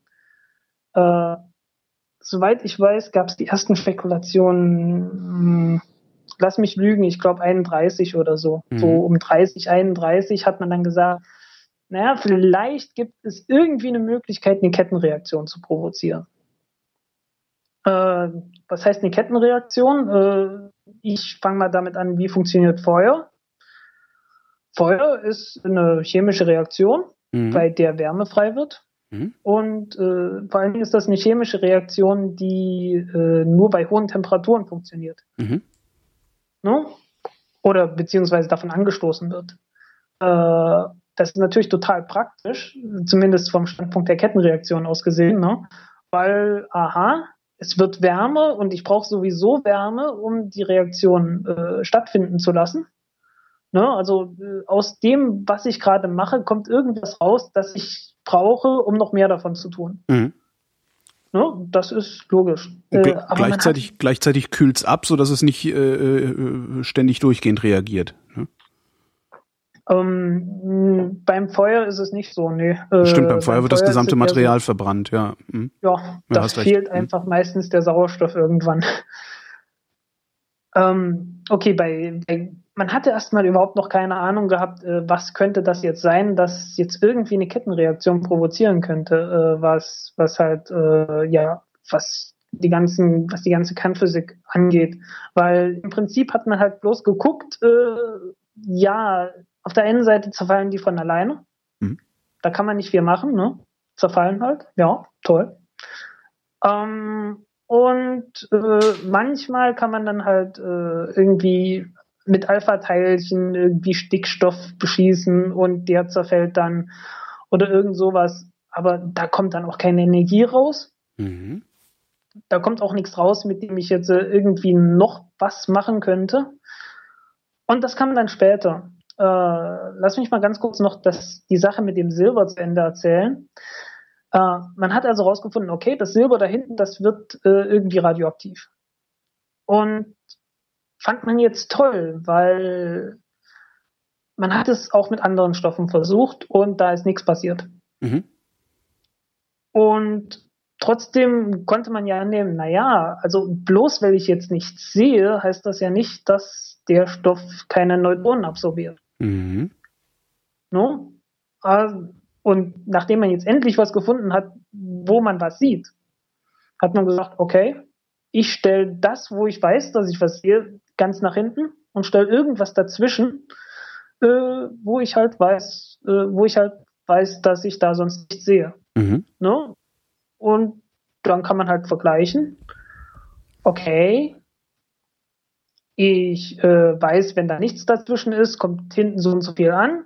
Und wenn ich jetzt was dazwischen stelle, äh, kommt bestimmt hinten weniger an. Und ich kann mir überlegen, aha, äh, aus der Differenz, ne, wie viel wurde jetzt absorbiert? Mhm. Klingt, klingt gut, ne? Zumindest so auf den ersten Blick. Äh. Nö, klingt, klingt total vernünftig. Äh, und äh, der totale Glücksgriff, man hat halt als allererstes Paraffin wiedergenommen und äh, hat das gemacht und hat festgestellt, aha, hinten die Radioaktivität ist diesmal zehnmal oder hundertmal höher. Und äh, hat sich dann erstmal kräftig am Kopf gekratzt. Äh, Paraffin so reagiert also stärker auf äh, Neutronenbestrahlung. Nö, überhaupt nicht. Aber warum war die dann so viel stärker? Äh, das ist der Witz. Äh, was Paraffin macht, ist, es macht die Neutronen langsamer. Und äh, ja. Nee, nee, ich versuche ja, ich versuche einfach dran zu bleiben. Das ist alles, äh, ja, mach, mach mal weiter. Ja, ja, okay. Das ist, äh, das ist der Witz. Es macht die Neutronen langsamer. Mhm. Und die Atomkerne ziehen tatsächlich die Neutronen an, wenn sie richtig nahe kommen. Äh, wir gehen wieder zurück in unser Fußballstadion mit dem Atomkern. Ja. Ne? Äh, wenn so ein Neutron richtig schnell an diesem Atomkern vorbeifliegt, dann fliegt das halt vorbei. Mhm. Wenn es richtig langsam ist, ne? wir, wir, sind so bei Stecknadelkopfgröße, ne? Mhm. wenn du es richtig langsam machst und naja, dann, dann reicht es, wenn du so, so ein bisschen nahe dran vorbeischrammst. So Größenordnung ein Apfel oder so. Mhm. Ne? Also wenn, wenn du so ein paar Zentimeter daneben schießt, äh, kommt das halt trotzdem noch in die Mitte an, weil es, es wird halt angezogen. Das klappt natürlich nur, wenn es langsam ist, weil äh, ja, äh, die äh, zieht dort eine Kraft ne, nach innen, aber die braucht halt eine gewisse Zeit, bis das äh, dieses Neutron da auch angezogen hat. Ansonsten wird es halt bloß abgelenkt und fliegt trotzdem vorbei. Aber wie kann ich denn hinter dem Paraffin eine höhere Radioaktivität messen, wenn die Neutronen ja. im Paraffin stecken bleiben? Ich, irgendwo mache ich einen Denkfehler. Die bleiben nicht stecken. Die werden, äh, die knallen halt gegen die einzelnen Atome in dem Paraffin. Mhm. Fliegen dort in alle möglichen Richtungen hin und her, kreuz und quer. Und hinterher sind sie langsam. Ah, okay. Das ist Abbremsen. Okay, ja. Mhm. Das ist Abbremsen. Mhm. Jo. Und plötzlich hast du äh, etwas gefunden, das dazu führt, dass äh, ein Atom äh, viel leichter diese Neutronen annimmt, also dass du viel leichter diese Neutronen in ein Atom einbauen kannst, mhm. äh, als wenn du es einfach direkt machst. Äh, hast du schon gehört? Das ist ja, das ist die Moderation. Ne? Ah ja, hm? die Steuerstäbe. Ja, hm? da, da war nie Steuerstäbe. Nee, Steuerstäbe wieder was anderes, ne? Genau. Ja. Äh, aber Moderation, ne, das ist das, wofür das Wasser in dem äh, Kernreaktor zuständig ist. Ne? Macht die Neutronen langsamer mhm. und äh, dadurch trifft sich leichter. Ah. Äh, ja. Ja, ne? Ja klar, das ist, das kann man an sich selber ausprobieren. Wenn man rennt in einer Fußgängerzone, rempelt man niemanden an aber mehr, weil die Leute rennen nach rechts und links wegrennen. Mag sein, aber funktioniert halt. Es, ich, mir ging es jetzt hauptsächlich um die Analogie, nicht um irgendwelche physikalisch, psychophysikalischen. Äh, ja. ähm, ja. Äh, und der Witz, der, der, also der eigentliche Witz ist jetzt, äh, je nachdem, was für ein Atom du hast, äh, reagieren die unterschiedlich. Mhm. Und äh, irgendwann hat man dann halt auch angefangen, dass man nicht nur äh, Silber mit langsamen Atomen, äh, äh, mit langsamen Neutronen beschossen hat, sondern hat das mit allem Möglichen probiert. Und ja, warum dann nicht mal die schwersten Atome nehmen, die man halt so hat, ne? Und die schwersten Atome, die man halt so rumliegen hatte, war Uran. Mhm. Irgendwann musste es dazu kommen, dass man das nimmt. Hat das genommen und äh, da kam man dann auf merkwürdige Resultate. Äh, okay, es wurde erstmal radioaktiv. Dann hat man geschaut, äh, was ist das jetzt? Man hat so erwartet, ja, ist halt ein Uranatom gewesen, jetzt packen wir noch ein Neutron dazu. Dann muss das jetzt ein etwas schwereres Uranatom sein. Hm. So, klingt erstmal logisch, äh, war nicht so. Was man gefunden hat, war Barium. Und Barium ist ein viel, viel leichteres äh, Atom. Und äh, ja, wieder viele Untersuchungen später äh, hat man dann festgestellt, aha, was hier passiert ist, ist, äh, das Uran wurde gespalten. Also, ne, man, man, hat halt ein großes Atom gehabt und jetzt plötzlich waren es zwei kleine. Aber auch, was man ist es dann eigentlich noch Barium? Nee, ne, dann ist es was anderes. Äh, das ist dann, Moment, nee, nein, du hast dieses große Atom gehabt, das Uranatom. Ja. Und das wurde dann halt gespalten und da blieb dann Barium. Ach so, zu Barium. Glaube, damals hatte mhm. man Barium nachgewiesen, äh, ist tatsächlich äh, entstehen eine ganze Reihe von verschiedenen Stoffen, aber äh, Barium war so das erste, was man, was man nachgewiesen hat. Mhm. Ja, was man auch festgestellt hat, ist, äh, es entstehen dabei nicht nur zwei, äh, zwei andere Atome, sondern es fliegen auch ein paar Neutronen raus. Und jetzt sind wir bei, dem, bei der Sache mit der Kettenreaktion wieder. Jetzt hatte man plötzlich was. Hm? Du kannst mit einem Neutron etwas tun, wo noch mehr Neutronen rausfliegen und außerdem fällt noch ein bisschen Energie und äh, zwei andere Stoffe ab. Kann man mit den beiden ja. anderen Stoffen eigentlich irgendwas anfangen? Nee, ne? Das ist dann der Müll. Äh, das ist sozusagen der Müll, es sei denn, man sagt jetzt, äh, in, in, Russland war das recht beliebt, da hat man das Strontium 90 rausgenommen mhm. und äh, hat damit Leuchttürme zum Beispiel betrieben. Also das zerfällt halt, bleibt dabei heiß. Ja. Hat, daraus hat man Energie gewonnen und hat damit dann Leuchttürme irgendwo an der sibirischen Küste betrieben. Äh, also als Dauerofen sozusagen. Also, ja. ja. Ja, hm. einfach als, äh, als ein Ding, das halt dauerhaft heiß ist. Mhm. Eigentlich ja praktisch. Ja, auch. Ja, macht man in der Raumfahrt auch. Ja. Die Atombatterien, die die da haben, ne? Ja. Mhm. Ähm, okay. Äh, jetzt sind wir tatsächlich, wir haben es tatsächlich geschafft, weiterzukommen, als ich mir das vorgestellt hatte. Na, immerhin. immerhin wo, sind wir, ne? wo sind wir denn jetzt? Äh, wo wir jetzt sind. Wir sind jetzt. Wir haben die Kettenreaktion davor, verstanden, ne? Genau, wir, wir sind jetzt kurz davor, dass ich äh, dir erklären kann, wie ein Kernreaktor funktionieren kann. Ja.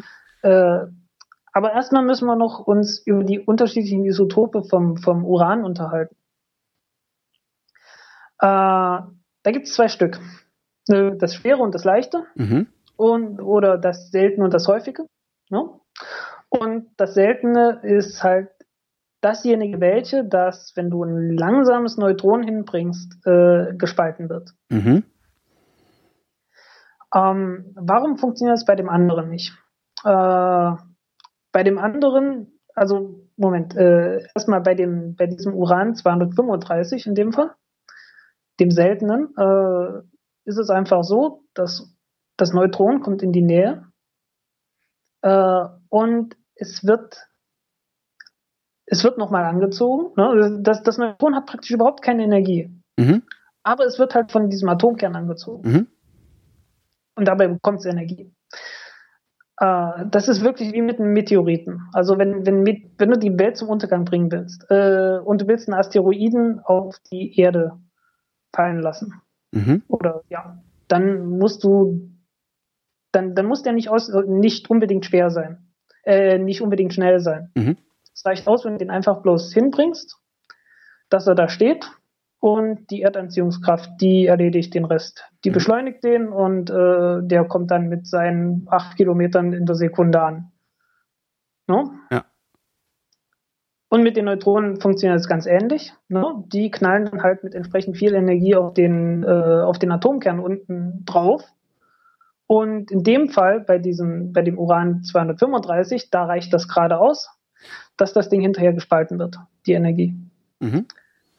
Äh, da gibt es irgend so eine Regel, äh, die halt besagt, okay, wenn du eine ungerade Zahl hast, ne, 235, und es kommt noch eins dazu, dann kommt noch mal ein bisschen, dann kommt noch mal Energie dazu. Also äh, sowas wie zwei Megaelektronenvolt wären dann noch mal frei, weil dann zwei Neutronen ein Paar bilden oder ja, also halt sowas, ne? Mhm. Also da kommt noch mal was dazu und deswegen funktioniert es bei dem Uran 238 nicht, weil es ist eine gerade Zahl und äh, da gibt es sozusagen diesen Bonus nicht.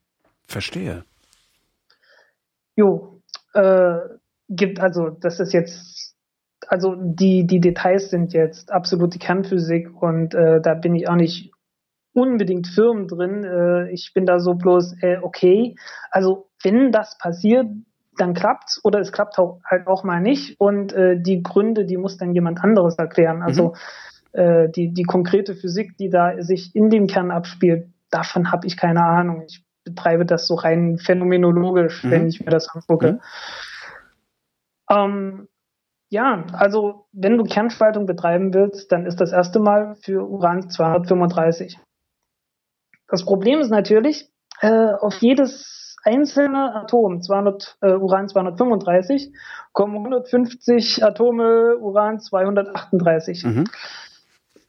Das ist insofern blöd, weil äh, du hast ja die Neutronen und du willst eigentlich äh, nur die einen treffen und nicht die anderen, weil ansonsten kriegst du keine Kettenreaktion zustande. Ne? Dann, dann knallt halt, ne? du spaltest halt ein Atom, da fliegen zwei Neutronen raus und äh, die sollten dann möglichst irgend, wenigstens eins davon sollte irgendwas treffen, das dann auch gespalten wird. Ja. Und wenn das meiste davon nicht wirklich spaltbar ist, äh, ist blöd. Ne? Gibt es halt keine Kettenreaktion. Also ja, schläft die irgendwann ein. Halt ja. ja. Äh, es ist schon mal hilfreich, dass man Uran 235, also dieses ganze, also letztens fast alles, was spaltbar ist, glaube ich sogar, äh, lässt sich sehr viel leichter treffen als äh, Uran 238. Schon mal prinzipiell. Und wenn man die Neutronen abbremst, äh, dann wird der, äh, der Unterschied wirklich phänomenal groß. Also du kannst dann halt locker hundertmal so gut treffen wie, äh, also du kannst dann dieses Uran 235 locker hundertmal so gut treffen wie 200, wie das 238. Mhm. No? Ähm, das Problem ist jetzt, äh, wenn du jetzt normales Wasser dafür nehmen würdest, ne? du nimmst normales Wasser zum, äh, zum Abbremsen der Neutronen, äh, dann wird die, von, den, äh, von den Wasserstoffatomen, die in dem Wasser drin sind, einige Neutronen absorbiert. Mhm. Und äh, dadurch reicht es dann halt auch wieder nicht mehr mit der Kettenreaktion, obwohl es im Prinzip gerade ausreichen würde. Also in, in dem Uran, so wie es aus dem Berg kommt sozusagen, ne, mhm. ist im Prinzip genügend äh, Uran 235 drin, um eine Kettenreaktion aufzubauen. Aber es klappt halt nicht mit Wasser. Mhm. Also mit normalem Wasser. Äh, dann hat man weiter gerechnet und herausgefunden, naja, wenn wir Kohlenstoff nehmen, Graphit, also nur Kohlenstoff, dann klappt's. Also äh, dann reicht das, ne? Dann kannst du ganz normales äh, Uran nehmen, so wie es aus dem Berg so rausholst, mehr oder weniger, mhm. bisschen raffinierst, äh, das Ganze in Stab oder was auch immer für eine Form bringst und äh, ringsrum packst du dann halt äh, Kohlenstoff und äh, dann wieder äh, ein Stück ein Stück Uran, dann wieder mhm. ein Stück Kohlenstoff und so weiter und so fort. Schichtest das Ganze auf zu einem Haufen und dann äh, hast du die Chance, dass du eine Kettenreaktion kriegst. Mhm hat man natürlich zuvor erstmal alles untersucht. Ne? Also äh, die, die, die Kernspaltung hatte man untersucht, okay, was passiert, wenn ich das spalte? Äh, was kommt da an Neutronen raus? Äh, vor allen Dingen hat man festgestellt, wenn man das spaltet, es werden nicht alle Neutronen sofort freigesetzt. Also äh, direkt von der Spaltung an sich, da gehen alle Neutronen sofort raus, aber äh, es gibt halt einen gewissen Prozentsatz, die dann teilweise noch ein paar Sekunden später erst frei werden. Ja das ist furchtbar wichtig, wenn du sagst, äh, du willst einen Reaktor haben. Weil äh, du willst das versteuern. Ne? Und du Und kannst es natürlich so nicht, wenn du, wenn du immer einen Teil hast, der sich so überlegt, äh, ich komme später. Nö, deswegen kannst du es. Deswegen kann ich's. Ja, deswegen. Wieder ein Denkfehler. Wenn das, hm? wenn das alles sofort gehen würde, wie kannst du es dann steuern? Dann hast du doch keine Zeit zu steuern. Ach so, ja, stimmt. Ne? Wäre blöd.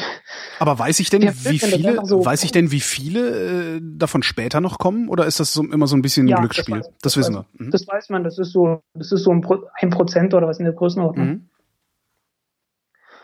Und deswegen wusste man, okay, äh, wenn wir hier einen Reaktor zusammenbauen, dann fliegt uns das Ding nicht sofort um die Ohren. Äh, hat lange gebraucht, bis man irgendwann das Geld aufgetrieben hatte oder äh, den, den politischen Willen hatte, das Ganze mhm. äh, zu finanzieren, dass das mal jemand bauen konnte. Bekannt, dass das gehen würde, war es schon 1939.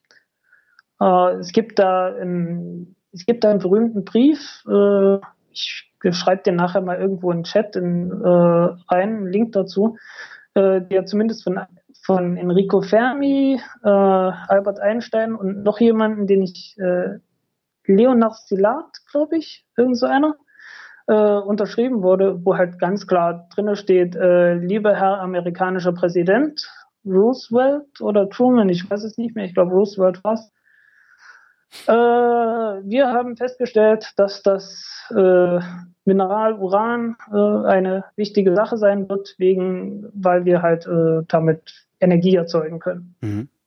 Mindestens. Möglicherweise ist es auch äh, möglich, eine Bombe zu bauen, äh, die aber wahrscheinlich so groß sein wird, dass wir sie mit einem Schiff transportieren müssten. Dann hätte sie aber eine Sprengkraft, mit der man einen ganzen Hafen auf einmal zerstören kann. Mhm. Irgend sowas war das.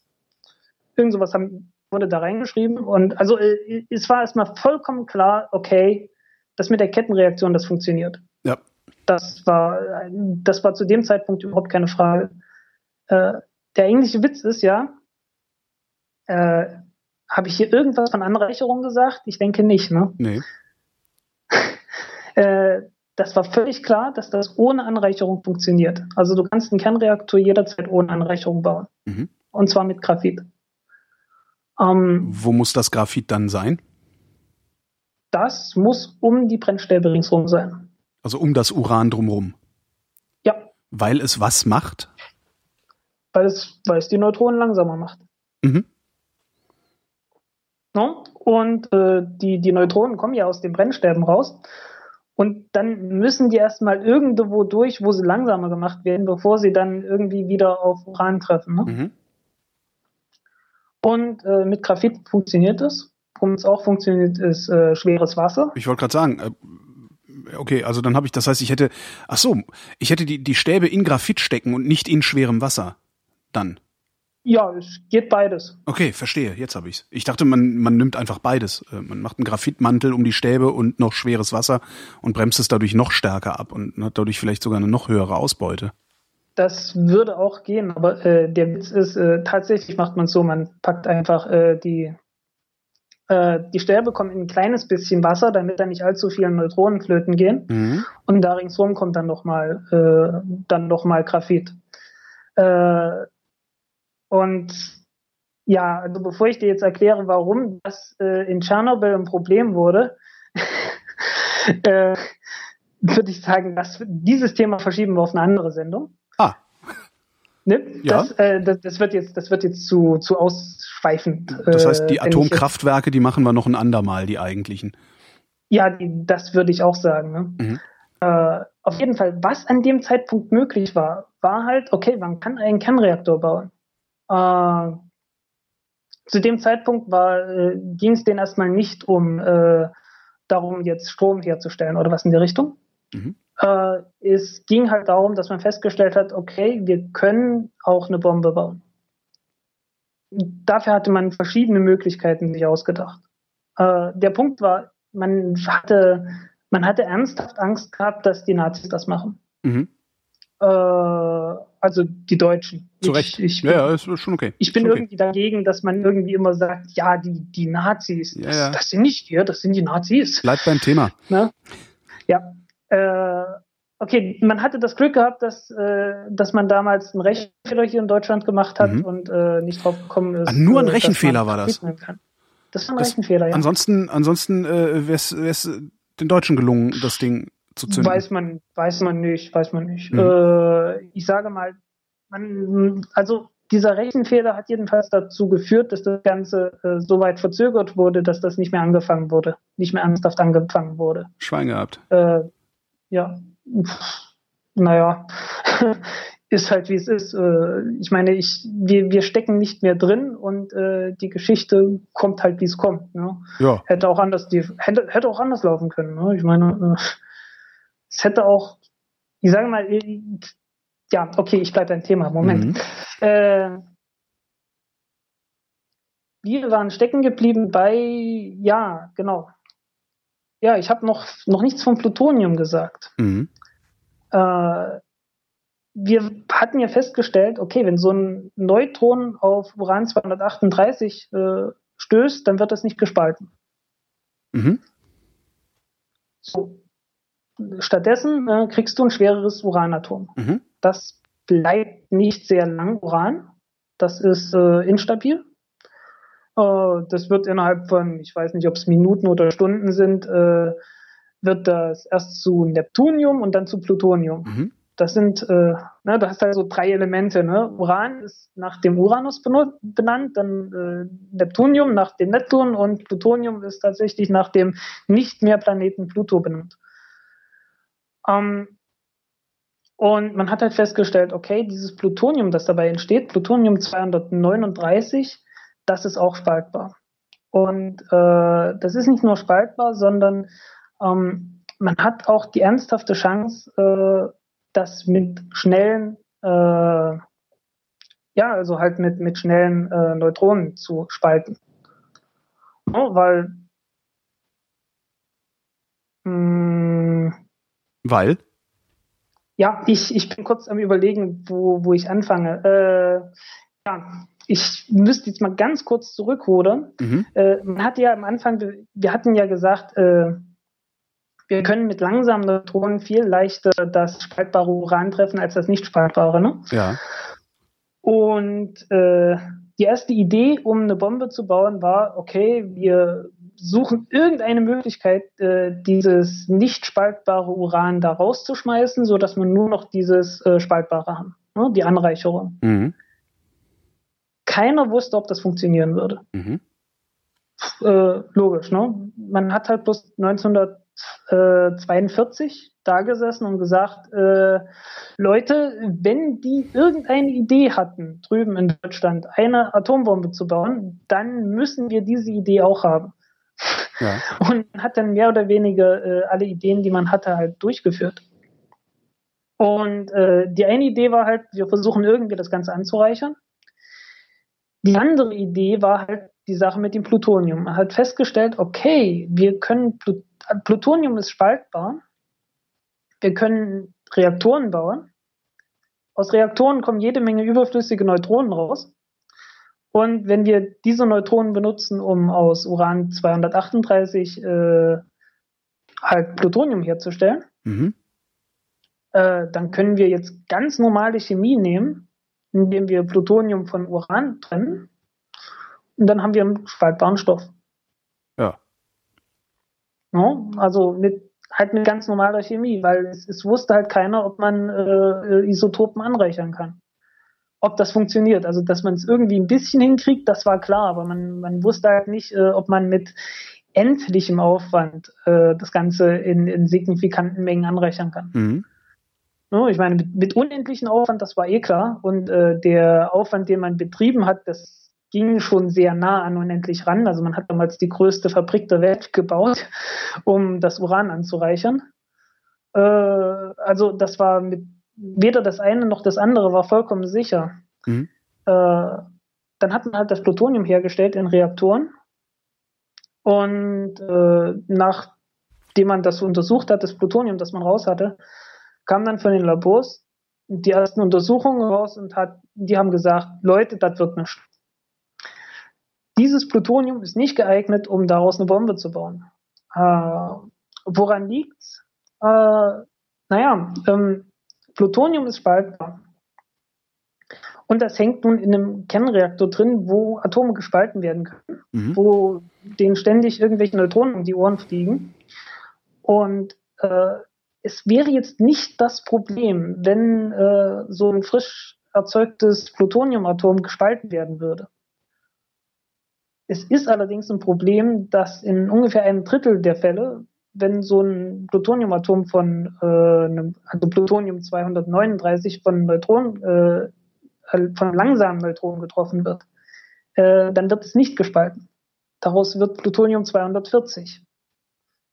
Ich bin Und übrigens gerade ausgestiegen. Äh, kannst du das, kannst das nochmal irgendwie versuchen, in, in knackig ja, zu formulieren? Ja, ja. Also äh, es wird ein es wird ein anderes es wird ein anderes Plutonium-Isotop drauf draus mit anderen Eigenschaften. Und äh, also äh, ja Moment. Also äh, wenn du es einfach nur spalten würdest, dann wäre es halt weg. Ja Pech. Nicht das Problem. Okay? Ja. Okay, wenn du jetzt aber die Chance hast, dass ein anderes Plutonium-Isotop draus wird, das andere Eigenschaften hat, das schlecht für, Atom, für den Bau einer Atombombe ist, äh, dann müsstest du ja wieder anfangen, irgendwelche Isotopen anzureichern. Das ist blöd. Und man hat dann halt äh, ja als Lösung gefunden, okay, wir müssen irgendwie verhindern, dass dieses Plutonium 240 äh, entsteht. Und die einzige Lösung, die man gefunden hat, ist, äh, wir hängen das Uran in den Atomreaktor rein äh, für ein, zwei Tage mhm. und dann holen wir es wieder raus. Und in der Zwischenzeit entsteht äh, sehr, sehr wenig äh, von dem äh, sozusagen schlechten Plutonium 240. Und äh, damit hat man sozusagen gerettet und äh, dann ist das waffenfähig. Wie heißen die Reaktoren, in denen sowas hergestellt wird? Kernreaktor. Ach so, ich dachte, da gäbe es dann irgendwie noch, noch einen speziellen Namen, so schneller Brüter oder irgendwie sowas. Nö, äh, schneller Brüter ist nochmal eine ganz andere Sache. Mhm. Also man, man nennt das schon Brutreaktor in dem Fall, äh, okay. weil es halt darum geht, äh, dass man da, jetzt halt in erster Linie darum geht, dass man da äh, halt Plutonium drin erbrütet, und zwar waffenfähiges Plutonium drin erbrütet. Mhm. erbrütet. Äh, ja, und praktisch jedes Land, das dann Atombomben gebaut hat, hat sowas gebaut. Äh, gemerkt, ohne Anreicherung ich, ich finde das halt äh, immer etwas lustig, wenn es darum geht, äh, oh Hilfe, der Iran baut Anreicherungsanlagen. Ja. Äh, obwohl jedes Land, äh, das Atombomben gebaut hat, äh, in erster Linie erstmal auf Plutonium gegangen ist und das erzeugt hat, indem sie äh, Kernreaktoren gebaut haben, die mit ganz normalen, natürlichen Uran ohne Anreicherung äh, liefen halt. Kann ne? es sein, dass der Vorwurf an den Iran einfach Anreicherung lautet, weil das ähm, besser zu vermitteln ist in einer Nachrichtensendung oder überhaupt in einer Nachricht? Äh, also dass Anreicherung synonym nein. benutzt wird für, die wollen waffenfähiges Plutonium bauen? Äh, nein. Nein. Also äh, die, die Anreicherung dort ist wohl in allererster Linie tatsächlich für Atomreaktoren. Und die haben ja auch ein ziemlich ambitioniertes Programm, was das angeht. Mhm. Äh, ich, also äh, die, die haben natürlich auch andere Reaktoren da drin. Und mit denen könnten die Plutonium herstellen. In der Richtung habe ich noch nichts gehört. Äh, ich, ich weiß es einfach nicht. Also das ist halt ein Teil von Politik. Und äh, also ich habe mir die Geschichte des Iran angeguckt und ich sage mal, äh, wenn irgendein Land auf dieser Welt einen echt guten Grund hat, Atombomben zu bauen, äh, dann ist es der Iran. Warum? Also das ist nicht ein Vorwurf. Das ist einfach, äh, die haben halt einen echt guten Grund. Und der wäre? Der wäre schlichtweg, dass dort in den letzten 100 Jahren irgendwelche Großmächte rein und raus gerannt sind, wie blöd. Mhm. Äh, dort irgendwelche Regierungen eingesetzt, abgesetzt und sonstiges gemacht haben, auch schlimme Diktatoren da reingebracht haben. Das heißt, äh, äh, eine iranische Atombombe wäre aus, also wenn, wenn man jetzt aus, aus Perspektive der Iraner gucken würde, wäre das der Garant, dass äh, die Geschichte nicht mehr so wechselhaft verläuft, wie äh, sie verlaufen ist. Kann ich mir sehr gut vorstellen, mhm, ja. Verstehe. Weil, äh, also, naja, du musst dir nur angucken, also äh, irgendwie 53 äh, war der Iran mehr oder weniger eine Demokratie und Schon klar, äh, die hatten ja. halt Ne? Und, ja, ja ne? dann wurden die, dann haben die Amerikaner gesagt, was ihr wollt, eure Ölvorräte verstaatlichen. Das können wir so nicht zulassen. Und dann haben die halt äh, den alten Präsident äh, ermorden lassen und haben seinen Sohn da auf mhm. den, ja, nee, nee, nicht ermorden lassen. Es war, glaube ich, nur ein Coup. Aber sie haben den, dann halt seinen Sohn da als Marionette auf den Stuhl gehoben und naja, von da an ging es halt. Die Geschichte des Iran ist auch eine andere Sendung, mein lieber Frank. Auch eine andere Sendung. Ja, ja. ich weiß. Ich bin im Abschweifen noch etwas schlimmer als du, ich weiß. Falls das möglich ist. Sind wir denn eigentlich ähm, am Ende angekommen oder, oder fehlt da noch was? was fehlt? Naja, äh, im, am Ende waren wir irgendwo angekommen, als ich gesagt habe, wir haben das Neutron entdeckt und äh, wir können das, das, das Uran irgendwie spalten. Mhm. Äh, also, um jetzt die Sache mit der Atombombe noch zu Ende zu führen, ich glaube, das wäre der sinnvollste Abschluss. Mhm. Ähm, also man hat halt äh, ein, man hat sowohl angefangen, das Uran anzureichern, als auch äh, das Plutonium äh, zu erzeugen. Und zwar äh, waffenfähig. Ähm, wie gesagt, dazu muss man dann ständig die äh, ja, Uran halt ständig in kurzen Abständen austauschen. Also wenn du dir heutzutage so einen Reaktor anguckst, äh, das wird nichts. die, die Brennstäbe bleiben dort halt äh, ein Jahr lang drin und äh, was da rauskommt, ist definitiv nicht waffenfähig. Äh, das wird in Medien sehr gerne verwechselt. Äh, gut, äh, aber das Plutonium war noch nicht, man konnte dieses Plutonium nicht so leicht verwenden für den Atomwaffenbau wie das Uran. Äh, weil es gibt halt alle möglichen radioaktiven Zerfälle und äh, die Kernspaltung, es gibt eine spontane Kernspaltung, ist eine Möglichkeit. Und gerade dieses, dieses restliche Plutonium 240, das andere Plutonium, das da drin ist, neigt halt sehr dazu, dass es einfach spontan zerfällt und sich dabei spaltet und Neutronen freigibt. Und dabei würde die, die Bombe halt also zuzeitig zünden, wenn man die jetzt äh, genauso gebaut hätte wie die Uranbombe. Also äh, indem man halt irgendwie zwei Stücke von zwei Enden aufeinander feuert. Das wäre einfach nichts geworden. Und dann musste man jetzt äh, nochmal eine komplett neue Technologie erfinden, wie man äh, Plutonium auf möglichst schnelle Art und Weise äh, möglichst stark mit Sprengstoff komprimieren kann. Und äh, das war eine sehr lange Geschichte und äh, hat man man hat es am Ende halt geschafft. Ne? Und äh, das war dann äh, die erste Atombombe, die man auf die Art und Weise dann auch getestet hat, nachdem man, ich weiß nicht, wie viele verschiedene Konfigurationen davor an Sprengstoff äh, ausprobiert hat. Also es, es waren, glaube ich, ein paar tausend oder sowas. Es war richtig viel, was man da ausprobiert hat, bis man da das Passende gefunden hat. War ein riesengroßes Programm und äh, ehrlich gesagt, ich bezweifle, dass wir das in Deutschland hätten durchführen können. Das das ging halt nur in einem Land äh, weit weg, wo die Leute Frieden hatten, Ruhe hatten, so ein Programm überhaupt durchzuführen. Aber pff, das will nichts heißen. Mhm. Das heißt nicht, dass, äh, dass die Ambition da nicht vielleicht äh, trotzdem da gewesen wäre. Ich meine, wir haben auch Raketen gebaut, die äh, am Ende militärisch wenig, wenig Sinn gehabt hätten und trotzdem äh, äh, sehr großen Aufwand äh, bedeutet haben. Also, hm, ich weiß es nicht. Äh, ja, ja, und dann, ja, auf die Art und Weise hat man dann letzten Endes die Atombomben gebaut und äh, die Physiker, die das gemacht haben, äh, also nicht nur die Physiker, ich meine, da waren alle möglichen Leute dran beteiligt, ne? Äh, also zumindest einer, äh, Richard Feynman, der hat halt äh, gesagt, im Prinzip äh, hat er sich geschämt am Ende dafür, äh, nicht deswegen, weil er angefangen die, hat, die Atombombe mitzuentwickeln. Das war es nicht, aber äh, der Punkt ist, er hat gesagt, äh, er entwickelt die mit, weil er befürchtet hat, dass die Nazis die bekommen. Und äh, wenn du dich so ein bisschen an die Geschichte erinnerst, äh, es kam erst die Kapitulation von Deutschland und dann kam der erste Atombombentest. Äh, und der Punkt ist einfach, äh, dass das eigentliche Ziel war weg. Die Gefahr bestand einfach nicht mehr.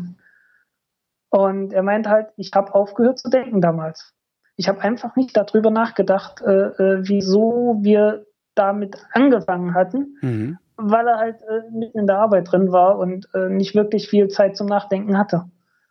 Und äh, ja, also äh, für, für ihn war das ziemlich dramatisch. Äh, okay, äh, der hat nun das Pech gehabt, dass zu der Zeit auch noch seine Frau an Tuberkulose gestorben ist und so weiter und so fort. Von daher ist er in Depressionen verfallen.